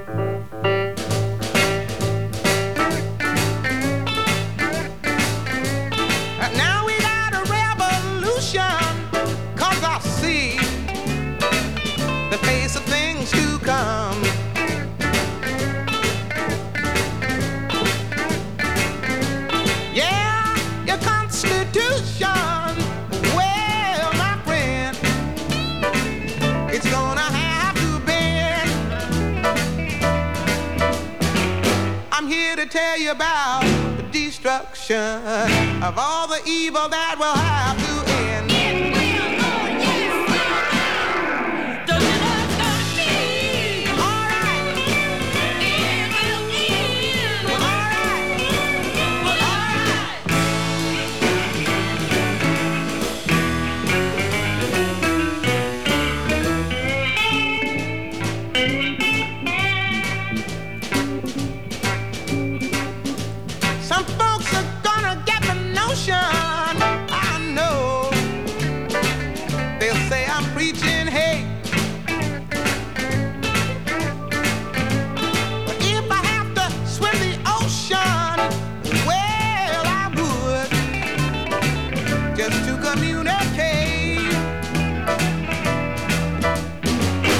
not as simple as talking jive. The daily struggle just to stay alive.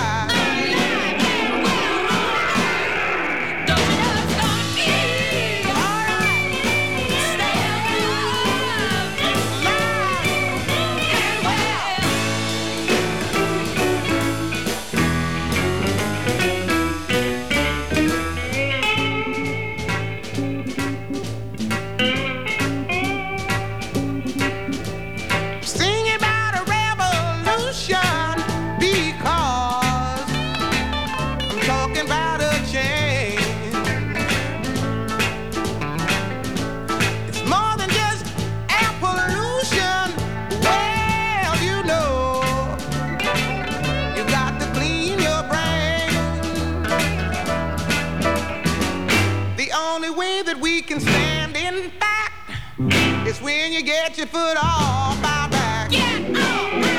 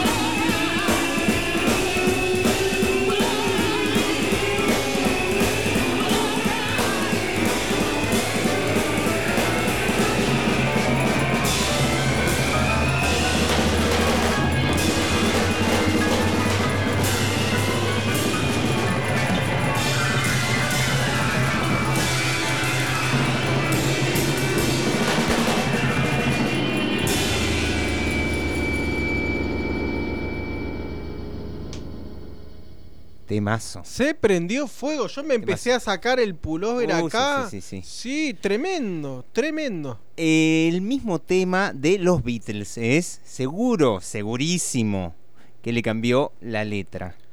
Porque los Beatles eran medio pacifistas y esta vieja la quería prender fuego. Prende fuego. Anda de a poco. ¿Qué anda de a poco? Anda vos de a poco. Paul McCartney. Este, mm, el tema, eh, creo que es de los Beatles originariamente el tema y habría que ver los cambios en la letra y hacer un análisis profundo. Me gustaría, ¿eh? Ahí me, me queda la, la tarea, me queda la tarea para hacer.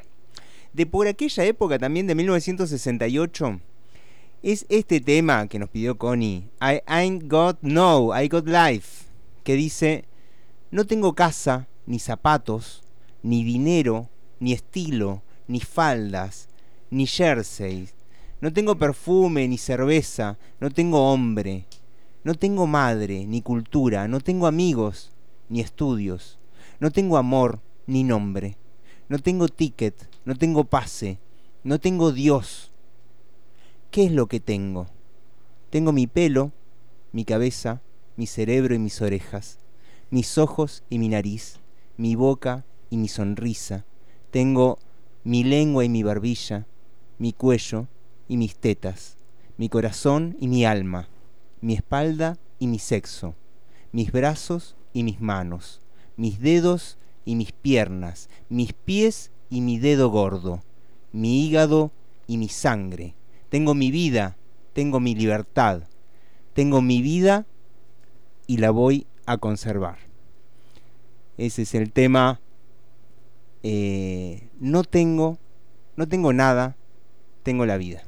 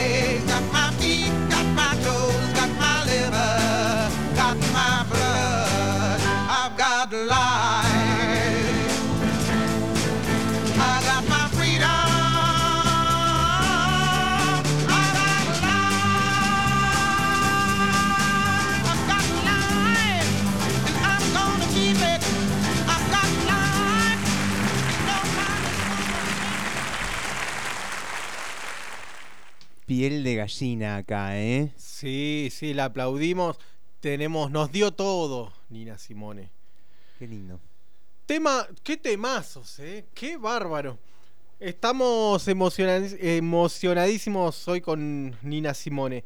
Después del asesinato de Martin Luther King, Nina, Sim- Nina Simone se va de Estados Unidos. Y sí, ¿qué vas a hacer ahí? Hmm. Te están cagando a corchazos por todos lados, te meten bombas. No aguanta más la presión, el desprecio, el racismo. Y este es el cuarto sufrimiento de Nina. El quinto, no contamos al- a la bestia del marido. Hmm. Algunas fuentes, entre esas fuentes vamos a decirlo, la revista Vanity Fair.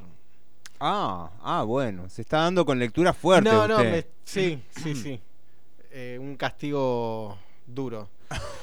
Dicen, y abro comillas, que abandona la música a su marido. Recordamos el agente Sí, de la policía de Nueva York que la fajaba, Sí. la torturaba. Abandona la música a su marido y a su hija. En ese orden pone la revista. Sí. Y hay algo de todo esto que me parece también empieza a formar parte de las represalias Claro. que se van a tomar contra Nina, la mujer negra. Tiene todas, negra, mujer y pobre. Hmm. Y claro, no le perdonaron andar con los panteras negras y obviamente eso no es gratuito. Y hay algo similar otra vez, otra vez a lo que pasó con Violeta Parra. No se le perdona a la mujer que abandona a su familia. Y la Mm. palabra abandona podría ponerse en Sí, discusión. entre comillas, ¿no? Hmm. Hay algunos testimonios de la hija de Nina eh, que dicen que como madre era un monstruo y usa esa palabra.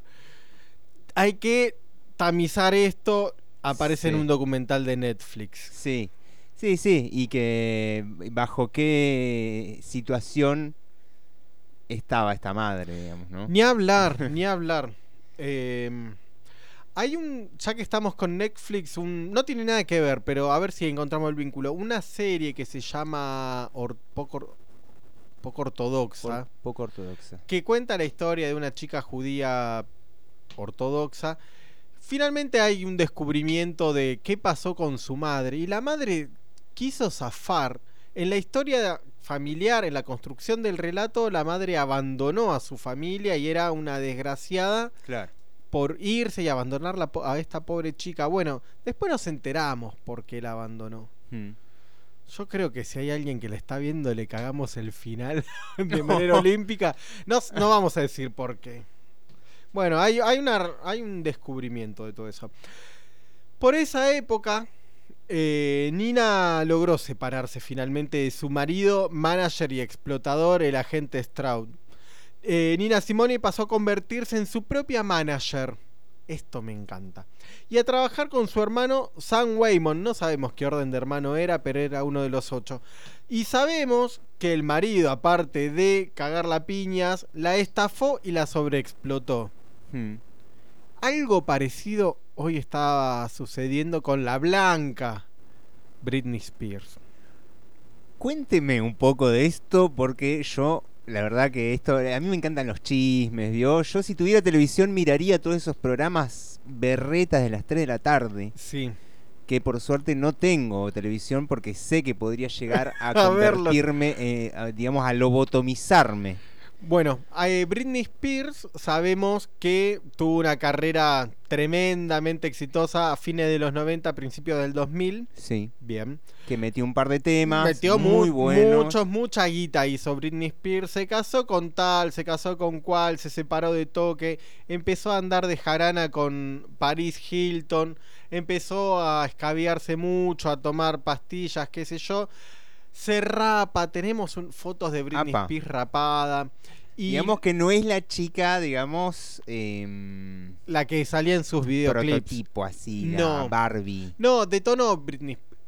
Detonó bueno, Britney Spears. bien, igual, va, no, qué feo. No, No, pobre Qué Britney. feo, qué feo. Su música me parece horrible. Pero pobre me- desde me- siempre me igual, parece, ¿no? Sí, me parece. Trabajó desde chiquita en los programas de Disney. Claro. O sí, sea sí, que de, sí. de- de muy pibita la explotaron. Sí. Y le explotó el marulo a Britney. Y la cuestión Mm. es que el padre le metió una demanda por incapacidad o insanía. Y la cuestión es que le está administrando la guita. Y ella no es capaz. ¿El padre el, el o vie- el su- propio padre. El padre. Ah. no, no, no puede hacer uso de, de la guita que hizo. Y la tiene como acorraladísima a, a. Britney.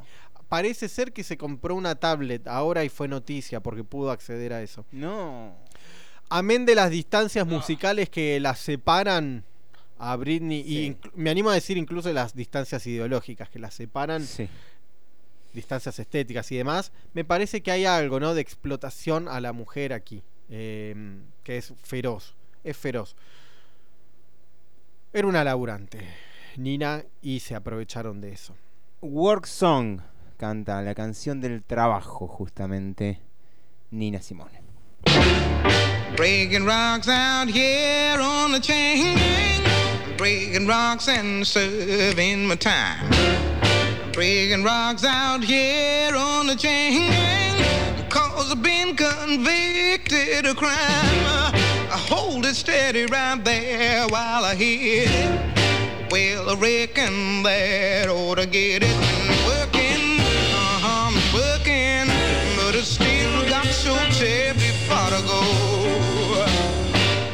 committed crime, Lord, I need crime of being hungry and poor. I left the grocery store man breathing when he caught me robbing his store. Hold it steady right there while I hit it. Well, I reckon that ought to get it.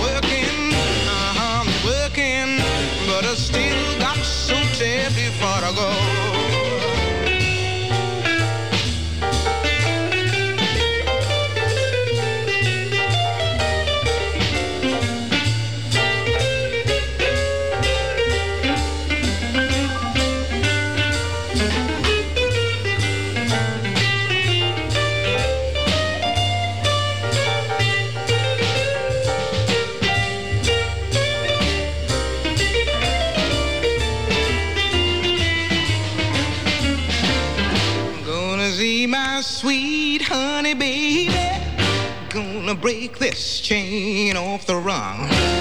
I'm gonna lay down somewhere shady. Lord, show is hot in the sun. I Hold it steady right there while I hit it. Well, reckon that ought to get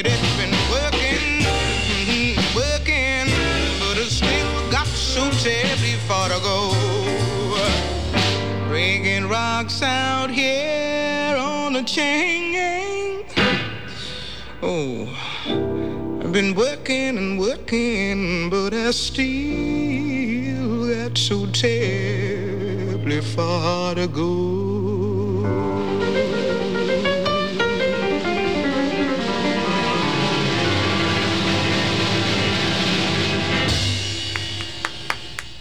Muy bueno. Aplaudimos desde acá. Estamos flasheando con Nina, ¿eh? Sí, sí, sí, estamos flasheando con Nina, claramente. Este, qué voz, ¿eh? Qué vocecita. Tremenda. Tremenda. Nos, eh, nos han dejado de mandar mensajes. La gente se aburrió de nosotros y pasó seguramente a ver los programas de eh, Chimentos, a enterarse de Britney Spears, por ejemplo, ¿no? Fue un datazo ese. Una data demasiado demasiado novedosa para nuestro estilo. Eh, nos quedamos con nuestra nuestra amiga allí en eh, en dónde en se va se va de sabemos eso que se va de Se Estados. Unidos a dónde se va parece que hacia la década del 70 recupera un poco la relación con su hija que ya tenía cerca de 12 años y se van juntas un poco escapando del chabón que era parte de todo lo demás, ¿no? Eh, parte de Estados Unidos y parte de, de todo ese racismo y esa presión que estaba sufriendo allá, se va con su hija a Liberia. Me encanta. ¿Dónde es Liberia? Es la gran pregunta. Norte de África, parece. Cerca de Marruecos. Me encanta. Me encantó. Me encantó. Me encantó. Se van cuatro años a vivir allá. La piba hace el secundario ahí y ella la roquea ahí. Parece que la pasó bastante bien en eso, en ese tiempito en Liberia. En su autobiografía cuenta que los primeros días y sobre todo las noches de su estadía en ese país fueron memorables. Y dice así, y abrimos comillas. Fuimos a un club nocturno que se llamaba The Maze. Era pequeño, con capacidad para unas 50 personas, pero la mayor parte de la alta sociedad liberiana se encontraba allí esa noche. Cuando llegué ya estaba, ya había bebido una botella y media de champán. Y la música y la felicidad que sentía me inundaron de pronto.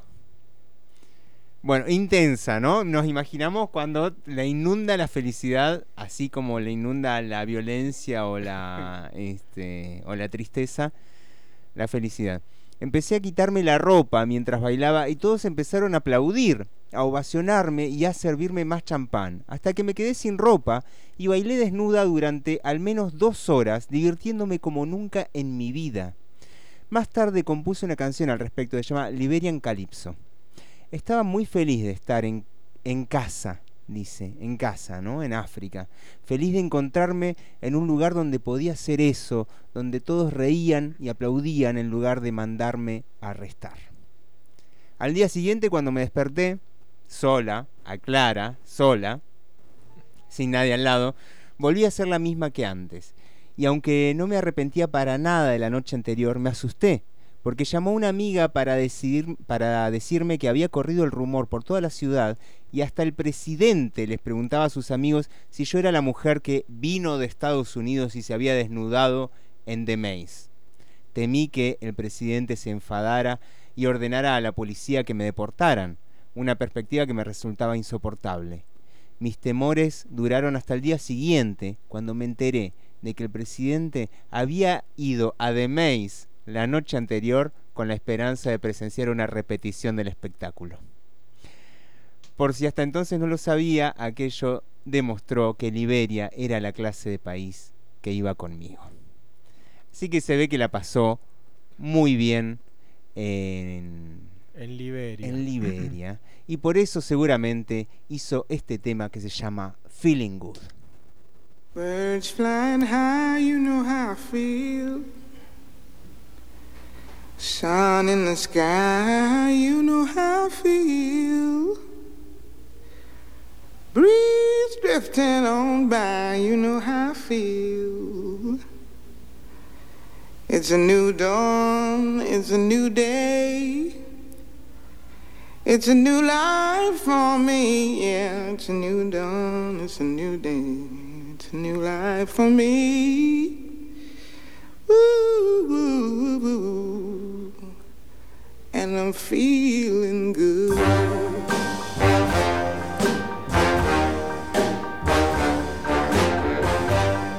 Fish in the sea, you know how I feel. River running free, you know how I feel. Blossom on the tree, you know how I feel. It's a new dawn, it's a new day, it's a new life for me, and I'm feeling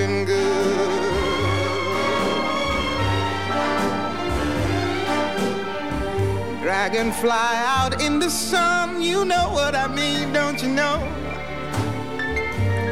Butterflies all having fun, you know what I mean. Sleep in peace when day is done, that's what I mean. And this old world is a new world and a bold world for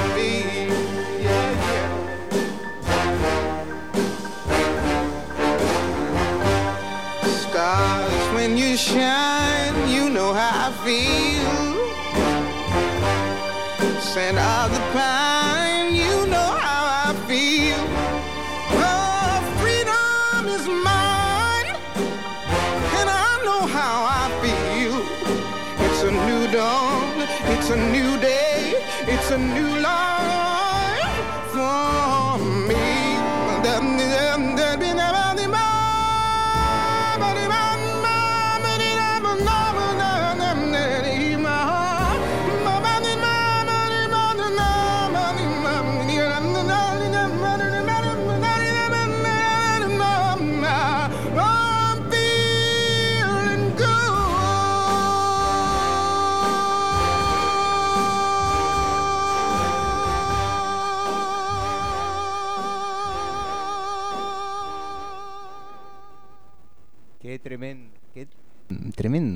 polenta, por el amor de Dios! Qué lindo. Bueno, acá nos mandan mensaje. Dice, muy bueno el programa de Nina Simone. Lástima que llegué tarde y no encontraba el número. Dice Esteban. Bueno, eh, si quiere pedir un tema, estamos en modo lo pedís, lo tenés. Así que le mandamos un beso. a Sí, si quiere después escuchar el programa entero, lo va a poder hacer metiéndose en radiofogón.blogspot.com y en la pestaña que dice El Mundo entre comillas te encontrás con todos los programas anteriores para darte una sobredosis. Te- Es como una lobotomía eso. Sí, sí, sí. Qué espanto. Pero ¿qué es lo que hace la gente todos los días mirando la televisión, por ejemplo? Ah, pensé que escuchaba todos los días los programas de corrido. No, no. Tienen La cosas gente está en otra importantes. cosa. Claro. Pero también, si engancha en internet, pone la negra. Sí, los domingos. Los domingos. Creo que a las 5 de a la las tarde. 5 de la tarde, en el viejo horario del mundo entre comillas. Escucha los otros programas. Exactamente. O también pone alas, no sé, tiene que tener así como un ultra transmisor para enganchar. Sí, ponen bueno. alas, alas, 89.1, Radio Comunitaria de Bolsón, Radio Compañera también. Y los jueves A a, las las 10 10, creo, de la ¿no? noche, creo que por ahí, más o menos, sale Un ratito más, ratito menos, y ahí engancha. El Mundo entre comillas. Y también lo repetimos, este mismo programa los martes a las 8 de la noche. Ah, listo. Acá en la Fogón. Está, Así por- que no, no, no te hagas problemas si te lo perdiste, No, porque no, lo no. vas a encontrar de alguna manera. Si realmente querés. Solo- Porque en este país no escucha el mundo entre comillas quien no quiere. Nos decía Nina Simone ha- hace un rato, nos tratan de vagos y demás. Vivió en, en Liberia, la pasó, no vivió en Liberia, la pasó bomba en Liberia. Sí. También vivió en Barbados, en Suiza, Países, ahora se llama Países Bajos, no se llama más Holanda. Hmm. Vio con esto Que- de los Juegos Olímpicos. Sí, Holanda, me gustaba Holanda, ¿eh? sí. Holanda. Tiene como nombre de tejido fino, además. Trinidad, que imagino que tendrá que ver con Tobago también. Gran Bretaña. Anduvo a los besos. Anduvo Nina Simone a los besos con el primer ministro de Barbados. No tenemos su nombre. Que, que esto sí, esto me resulta. A mí cuando salen esas cosas, ahí ya Ay, es como que se me despierta sí, el. el ¿Por qué no tengo el- televisor? Sí. Igual no aparecen estas noticias, no, ¿eh? no, no, no, no, no. Bueno, anduvo por ahí dándose unos besos y unos cariños con el primer ministro de Barbados. No conseguimos más data que esta. Nos hubiera encantado conseguir más data que esta, pero bueno, Bueno, hasta acá nos nos alcanzó la nafta. Sí, sí. Declaró en alguna ocasión que le gustaría morir en África. Hmm, Y me gusta esta idea del retorno. Sí. Y nos pone cerquita de Lumumba, por ejemplo, Mm. de algunas figuras como Fanon, como, no sé, esto de, de nos desperdigaron, volvamos al, al hogar, Sí. como decía también Nina Simone. Marley también, ¿no? Sí. Bob Marley. Sí. No el. el- Alejandro Bieber se llama. Ah, mira, y se pone Bob Marley. Po- Sí. po- pobre Bob Pobre Marley. Bob Marley. ¿Por qué le hacen eso? ¿Por Viendo tantos qué? nombres, ¿no? Sí, sí, sí. Bueno. Bueno, finalmente Nina Simone se establece en París. París, Francia, colonialismo, opresión. Y le tenemos que decir, Nina, Nina. El ¿Qué que pasó? Esté, el que esté libre de pecado, igual que tire la primera piedra. Sí, el sí, que esté sí, libre de contradicciones, que tire la primera Tuvo piedra. cuatro años en Liberia igual y es- se sentía en casa. Sí, sí, sí. ¿Vos, vos qué grabaste? Nos va a decir Nina Simone. No, mejor ni te cuento, Nina. Bien. Se instala en París.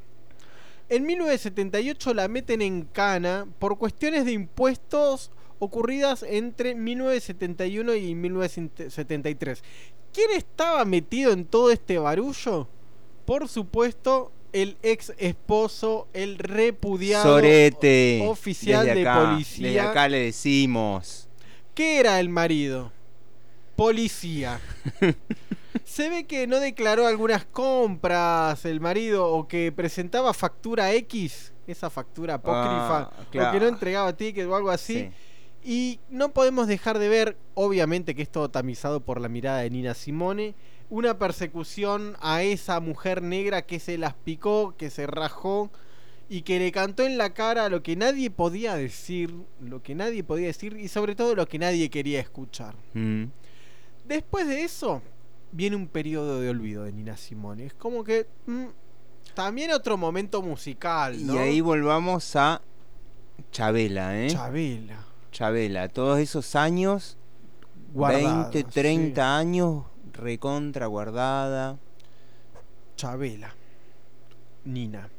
El ostracismo le estaba llevando una vida alejada de los reflectores, que es una imagen recontratrillada, esa la que acabamos Los de decir. reflectores, sí, sí, como si pues, no se pudiera hacer arte sin reflectores. ¿Qué lugar común? Bueno, es este programa, un lugar común. Hay un hecho, otra vez, que no está alejado de las contradicciones, que se mete en escena en esta cuestión. La contradicción vuelve a asomarse. Y en esto tiene que ver muchísimo un director de cine muy conocido que ha hecho, entre otras películas, Blade Runner, Apa. Thelma y Louise. Mm. No sé qué más hizo. Pero sé que esas dos... la- Gladiador. No tengo ni idea quién será ese. Si usted está esperando que yo le responda el nombre del director, El director es el mismísimo Ridley Scott, Ridley Scott, el que hizo Blade Runner. Peliculón Blade Runner. mira vos. Volvemos. Chabela sale del olvido con un director de cine. Esto me está dando un poco de miedo ya. eh. Almodóvar. Almodóvar. Bueno, Almodóvar, Ridley Scott están ahí. Se hace una propaganda del perfume Chanel número 5. Es famosísimo el Chanel número 5. Marilyn Monroe decía que dormía solamente con unas gotitas de Chanel número 5. Y algo más. Y alguna un par de Valium.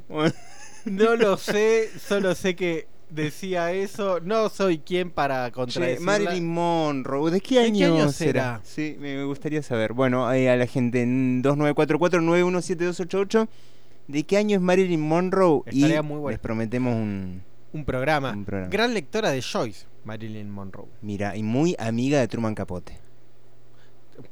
Me encanta, ¿eh? Uh. Volvemos. Sí, perdón. Nina, Ridley Scott, propaganda del Chanel número 5. Tenemos que sí hacer una salvedad aquí, en este espacio, en el mundo entre comillas. No queremos los perfumes del imperialismo. No. Shampoo acá. sólido Sí. y bicarbonato de sodio. Bicarbonato, limón y melisa. Ahí está, no más que eso. Ese, esa propaganda fue un éxito. ¿Y qué tenía esa propaganda? Un tema de Nina Simone sonando de fondo. Y esto rompió todos los esquemas y hay un resurgir de Nina Simone. Y así empieza una revalorización de su obra en la década de los 80. Y la citan de montones, montones, montones de eventos. Por ejemplo, Mandela que cumple 80 años, ¿a quién convocan? Nina Nina, Simone. Simone. Graba con músicos famosos, el guitarrista de The Who, por ejemplo, que estaban también sufriendo un proceso de redescubrimiento, pero estaban viejos y necesitaban sacar algún mango por ahí. Sí. Eh, bueno, graba algunos discos con el, el guitarrista de The Who. Graba también un tema, no de uno que estaba en, en redescubrimiento, sino de uno que nunca se fue, de un eterno, glorioso y siempre picante George Brassens. Sí, habría que encontrar ese tema, no lo pudimos encontrar, pero sí tenemos un tema que seguramente habla de George Brassens, porque se llama Hombre Pecador.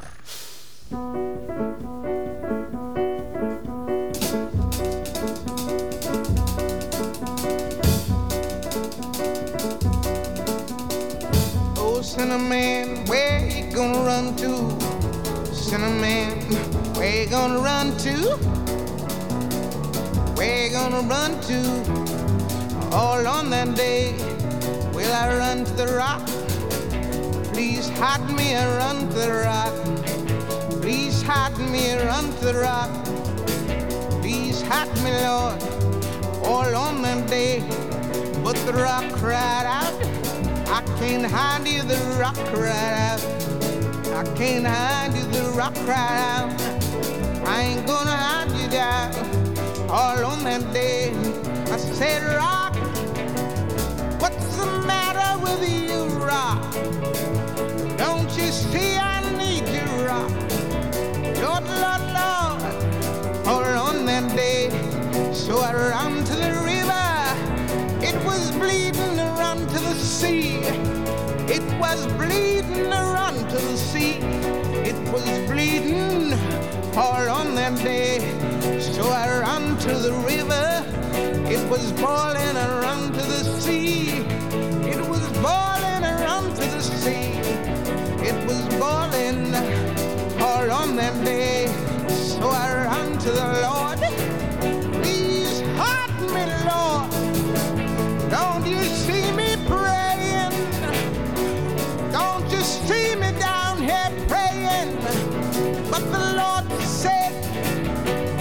to the devil.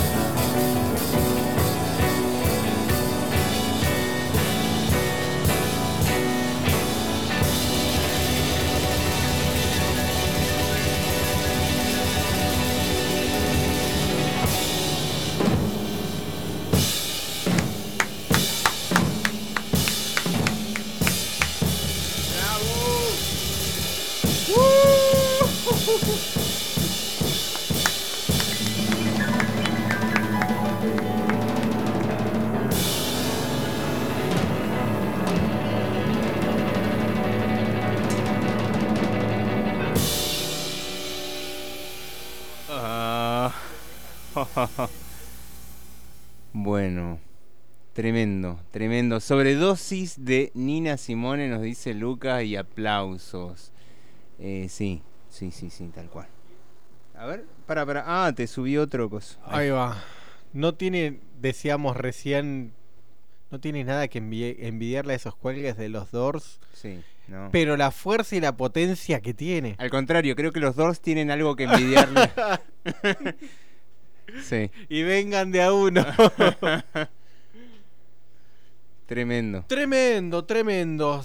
El pecador sería. El pecador, eh, dedicado a George Brassens. A George Brassens. Qué, qué fiesta eso. Bien, llegamos a la década del 90 y en esta década tuvo algunos incidentes del tipo maradonianos, pero no del tipo hijos sin reconocer, Ajá. ni del tipo vinculados con el producto de exportación número uno de Colombia, ni del tipo Lupanares. Bien. No. Bueno, bueno, bueno, mejor. Son- Esa- Son de los otros conflictos más- maradonianos. Aquellos que tienen que ver con los vecinos. Con las vecinas. Con los vecinos en particular con uno. Y vecinos que andan dando vuelta. Y se ve que había uno con el que se llevaba no muy bien y que algo le dijo. No sabemos qué fue que le dijo, pero podemos suponer algunas cosas. Re- recordamos, estaban en Francia. Si hay algo que caracteriza a Francia, aparte de esos discursos progresistas y de buena onda y demás, son Sí. re fachos los franceses. Claro, está Le Monde Diplomatique. Y Macron. ¿No? Claro, como que no hay mucho más, digamos. No hay, no hay más. Bueno, este se ve que no leía el Le Monde Diplomatique, sino que lo votaba al Macron o, ¿cómo se llama? Vichy. Eh, A De Gaulle en ese de- momento. Sí. Y algo le debe haber dicho, tipo negra, volvete a tu país o algo por el estilo. Nos robás el trabajo. ¿No? Sí. En francés, por supuesto que yo yo. la veo a Nina en este momento incendiando. Si hubiera seguido unos años más, ¿no? Hubiera, creo que, incendiando algunas. Este, Con, con los chalecos amarillos. con los chalecos amarillos, sí. El chabón le dijo algo y ella, ni lerda ni perezosa, le encajó un par de disparos de advertencia. ¡Eh! Advertencia. ¡Volvete a tu país! ¡Ta, ta! ¡Ta, ta! Claro, ni mediar palabra. No, digamos, ¿qué gente no palabra? media palabra directamente. Pero además, ¿qué palabra puede mediar cuando alguien te dice semejante barbaridad? ¡Ta, ta! Bueno, esto fue el principio, el principio de un proceso que la prensa no dejó de mencionar y que desembocó en la patologización de Nina Simone. Sí. Fue Sí. diagnosticada ella con trastorno bipolar y esto sirvió para... Ah, era por esto que esta mujer era tan inquieta, tan brava, tan difícil de llevar, claro. indomable y demás Sí, cosas. Sí, sí. Nunca le diagnosticaron nada al marido que la torturaba, que la sobreexplotaba, No, eh. ni a los soretes que no la dejaron entrar en, en las academias, ¿no? No. a eso no, le- no se les diagnostica nada. No, a los que sí diagnosticaron fueron a los de las empresas discográficas que dijeron estos son unos grandes hombres de negocios. Trastorno bipolar para Nina Simone. Y esto, decimos otra vez, sirvió para justificar desde un lado médico su, su, Su carácter, rebeldía. su rebeldía, su, su tesón también. Mm. Y era una mina, otra vez, que se sentaba frente a un piano. Porque se ve que ser mina y tener carácter requiere de algún alguna justificación médica que dé rápida explicación a esto. Las giras de Nina Simone, no las giras del tipo Liberia. Las giras, los conciertos Sí, sí. se siguen desarrollando. Era número clavado fija en el Festival de Jazz de Niza. Y recibe algunos premios. Empieza a recibir menciones. Y hay uno que lo debe haber tirado ella. Sí, gracias, dénmelo. Mm. ¿Dónde lo recibe? Filadelfia, Mm. en el estado de Pensilvania. Pensilvania no es un estado. Lo llaman el Commonwealth, como al Reino Unido. Tipo Ah. comunidad de no sé qué. Eso es Pensilvania. Encima se hacen los progres. Si hay algo en lo que no pueden los yankees es con la vergüenza del rechazo y de la fama. Che, a esta a la que le dijimos que no, la repegó. Sí. Es la hija pródiga. Y en el 99... Bueno, le dan un premio ahí en Filadelfia. Sí. ¿Quién se lo da? Ya vamos a decir. En el 99 ella se da un gusto, un gusto grande. Y es que canta con la hija, aquella que la madre había dicho, que había dicho que la madre era una bestia, qué sé yo. Cantan juntas. Yo entiendo acá una reconciliación y una comprensión. Sí. Y vamos llegando ya al final de la agitadísima. Agitadísima es una palabra corta, mínimo es una palabra corta. Pero al final de la vida agitada de Nina Simone. Estamos en el año 2003. cáncer de mama le está costando la vida a Nina Simone.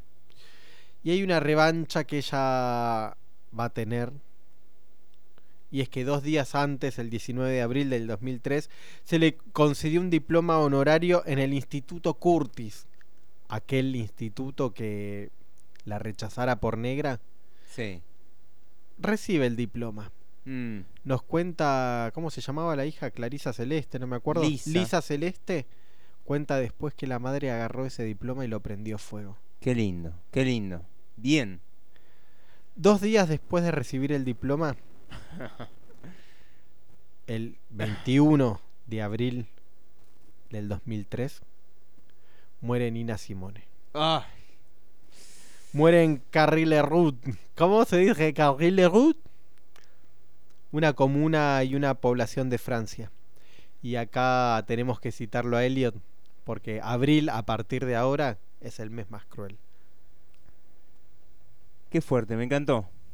Me encantó, Hermosa. me encantó este último hecho, ¿no? Este último hecho. Parece que hubiera esperado que le den ese diploma para quemarlo y morirse. Es decir, váyanse todos a la. A cagar, váyanse a cagar. Sí. Así que una grosa Nina Simone. Hermosa. Para nosotros un descubrimiento Nina Simone. Yo la conocí, y esto lo quería decir porque se lo quería dedicar a Cecilia, en una película muy hermosa que se llama Antes del atardecer. No sé si la vio.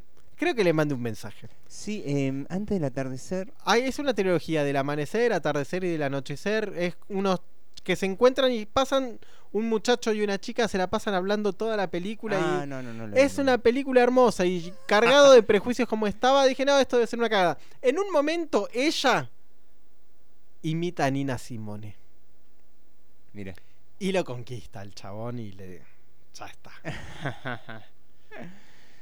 Bueno, em, ¿por dónde andará Nina Simone? Ella decía, todo el mundo ha ido a la luna. Todo el mundo ha ido a la luna.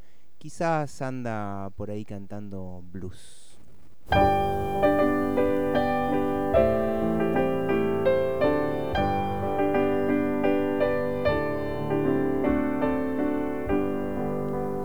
Streets full of people, all alone. Roads full of houses, never home. A church full of singing, out of tune. Everyone's gone to the moon.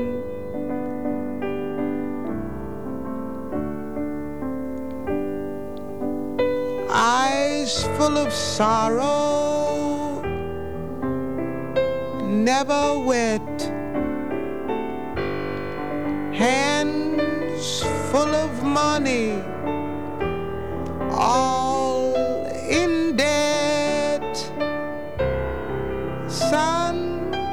out in the middle of June. Everyone's gone to the moon. You see, a long time ago, life had begun. Everyone went to the sun.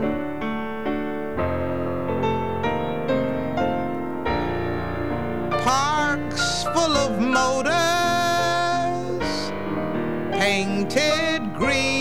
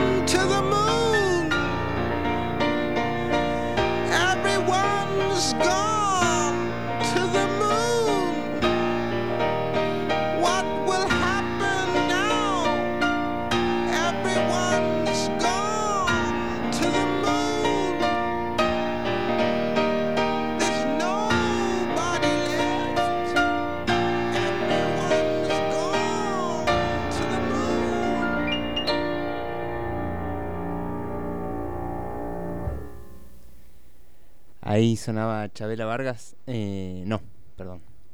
Sí, también, digámoslo. Estaba, Me está, está- está ahí, ¿eh? Está. Hay, hay Esa cosa histriónica, ¿no? De, como que se va un poco de lo musical ahí y se permiten esa licencia de, de desafinar. Sí, sí, sí, sí.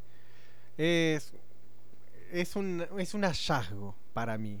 Descubriendo la pólvora, ok. Es un hallazgo. Sí, sí. Bueno, nos tenemos que ir, Bernardo. Son las 10 de la noche y 10 minutos. Bueno, después seguimos escuchando a Nina Simone igual. ¿eh? Vamos a seguir escuchando a Nina Simone, tenemos más cosas. Eh, pero bueno, hoy nos acompañó ella y algunos, eh, este, eh, algunos biógrafos. No tenemos mucho más para nombrar. Eh, me voy contento de este regreso del mundo entre comillas. Esperemos que le mantengamos cierta regularidad. Sí, sí, por supuesto que sí. Nos vamos hasta el próximo domingo escuchando algo más. A porque ver. No nos podemos. Eh, to Love Somebody, un tema de Nina Simone, cantado. Yo lo conocía primero, obviamente, porque no conocía a Nina Simone, por Janis Joplin. Ah. Janis es ah. otra grosa que vamos a tener ¿En que ver cuando nació? Porque, la, porque hay una vida tremenda ahí atrás. Sí. Así que nos vamos escuchando a Janis cantando To Love Somebody, Amar a alguien.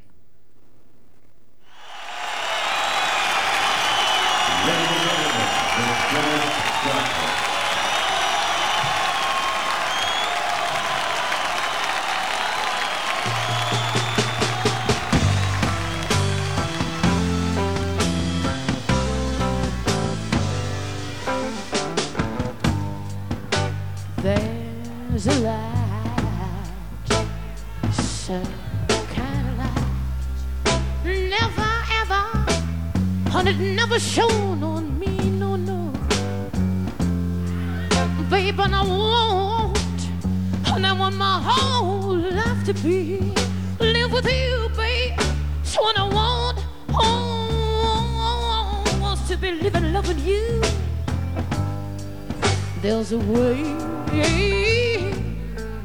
Ooh, everybody say you can do anything. You can do every little thing. What what good?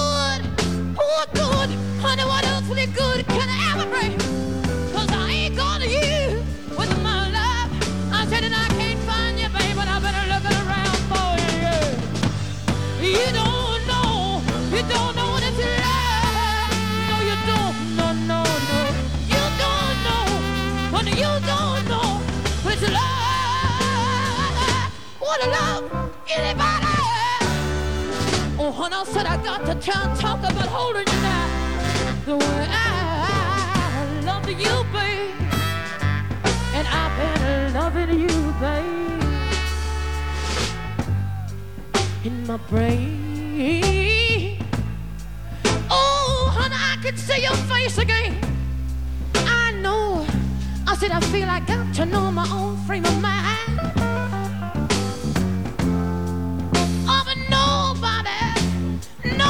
Nobody has to ever be so goddamn blind, honey, like I was. And I tell you that I was. I said I know that I was. I was very, very blind. Whoa, whoa, whoa, but I'm just a girl. Can't you just take a look at me and tell, tell that I live, honey, and I breathe for you. Don't you know, do you? But what good, what good,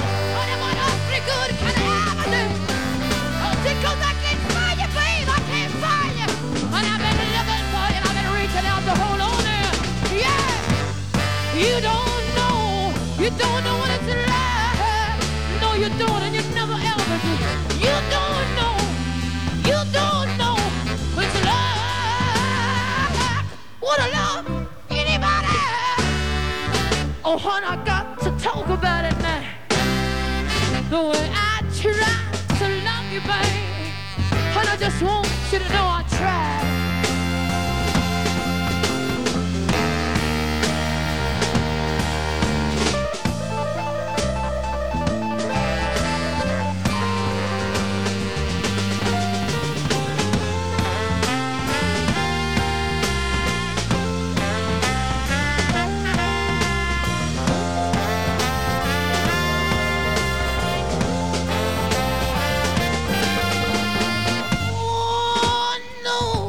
This way. And it goes everybody came to me one time and they said, Baby, you can do anything. You can do everything. And I think I can. I said, I know I can. But what good?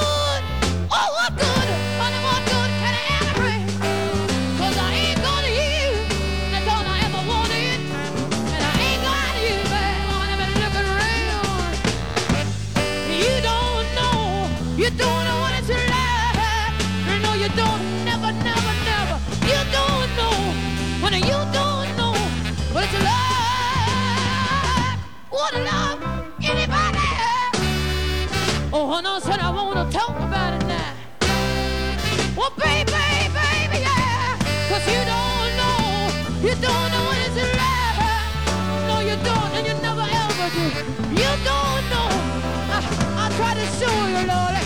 I tried to help you, darling.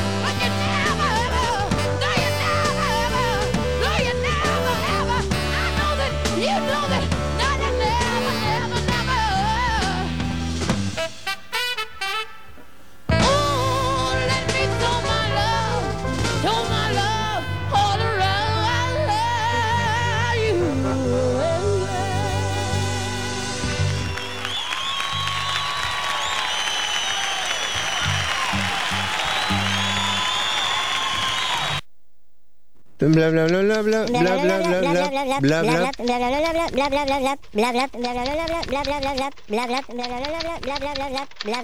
y cerramos comillas. Así cerramos comillas hasta el próximo domingo.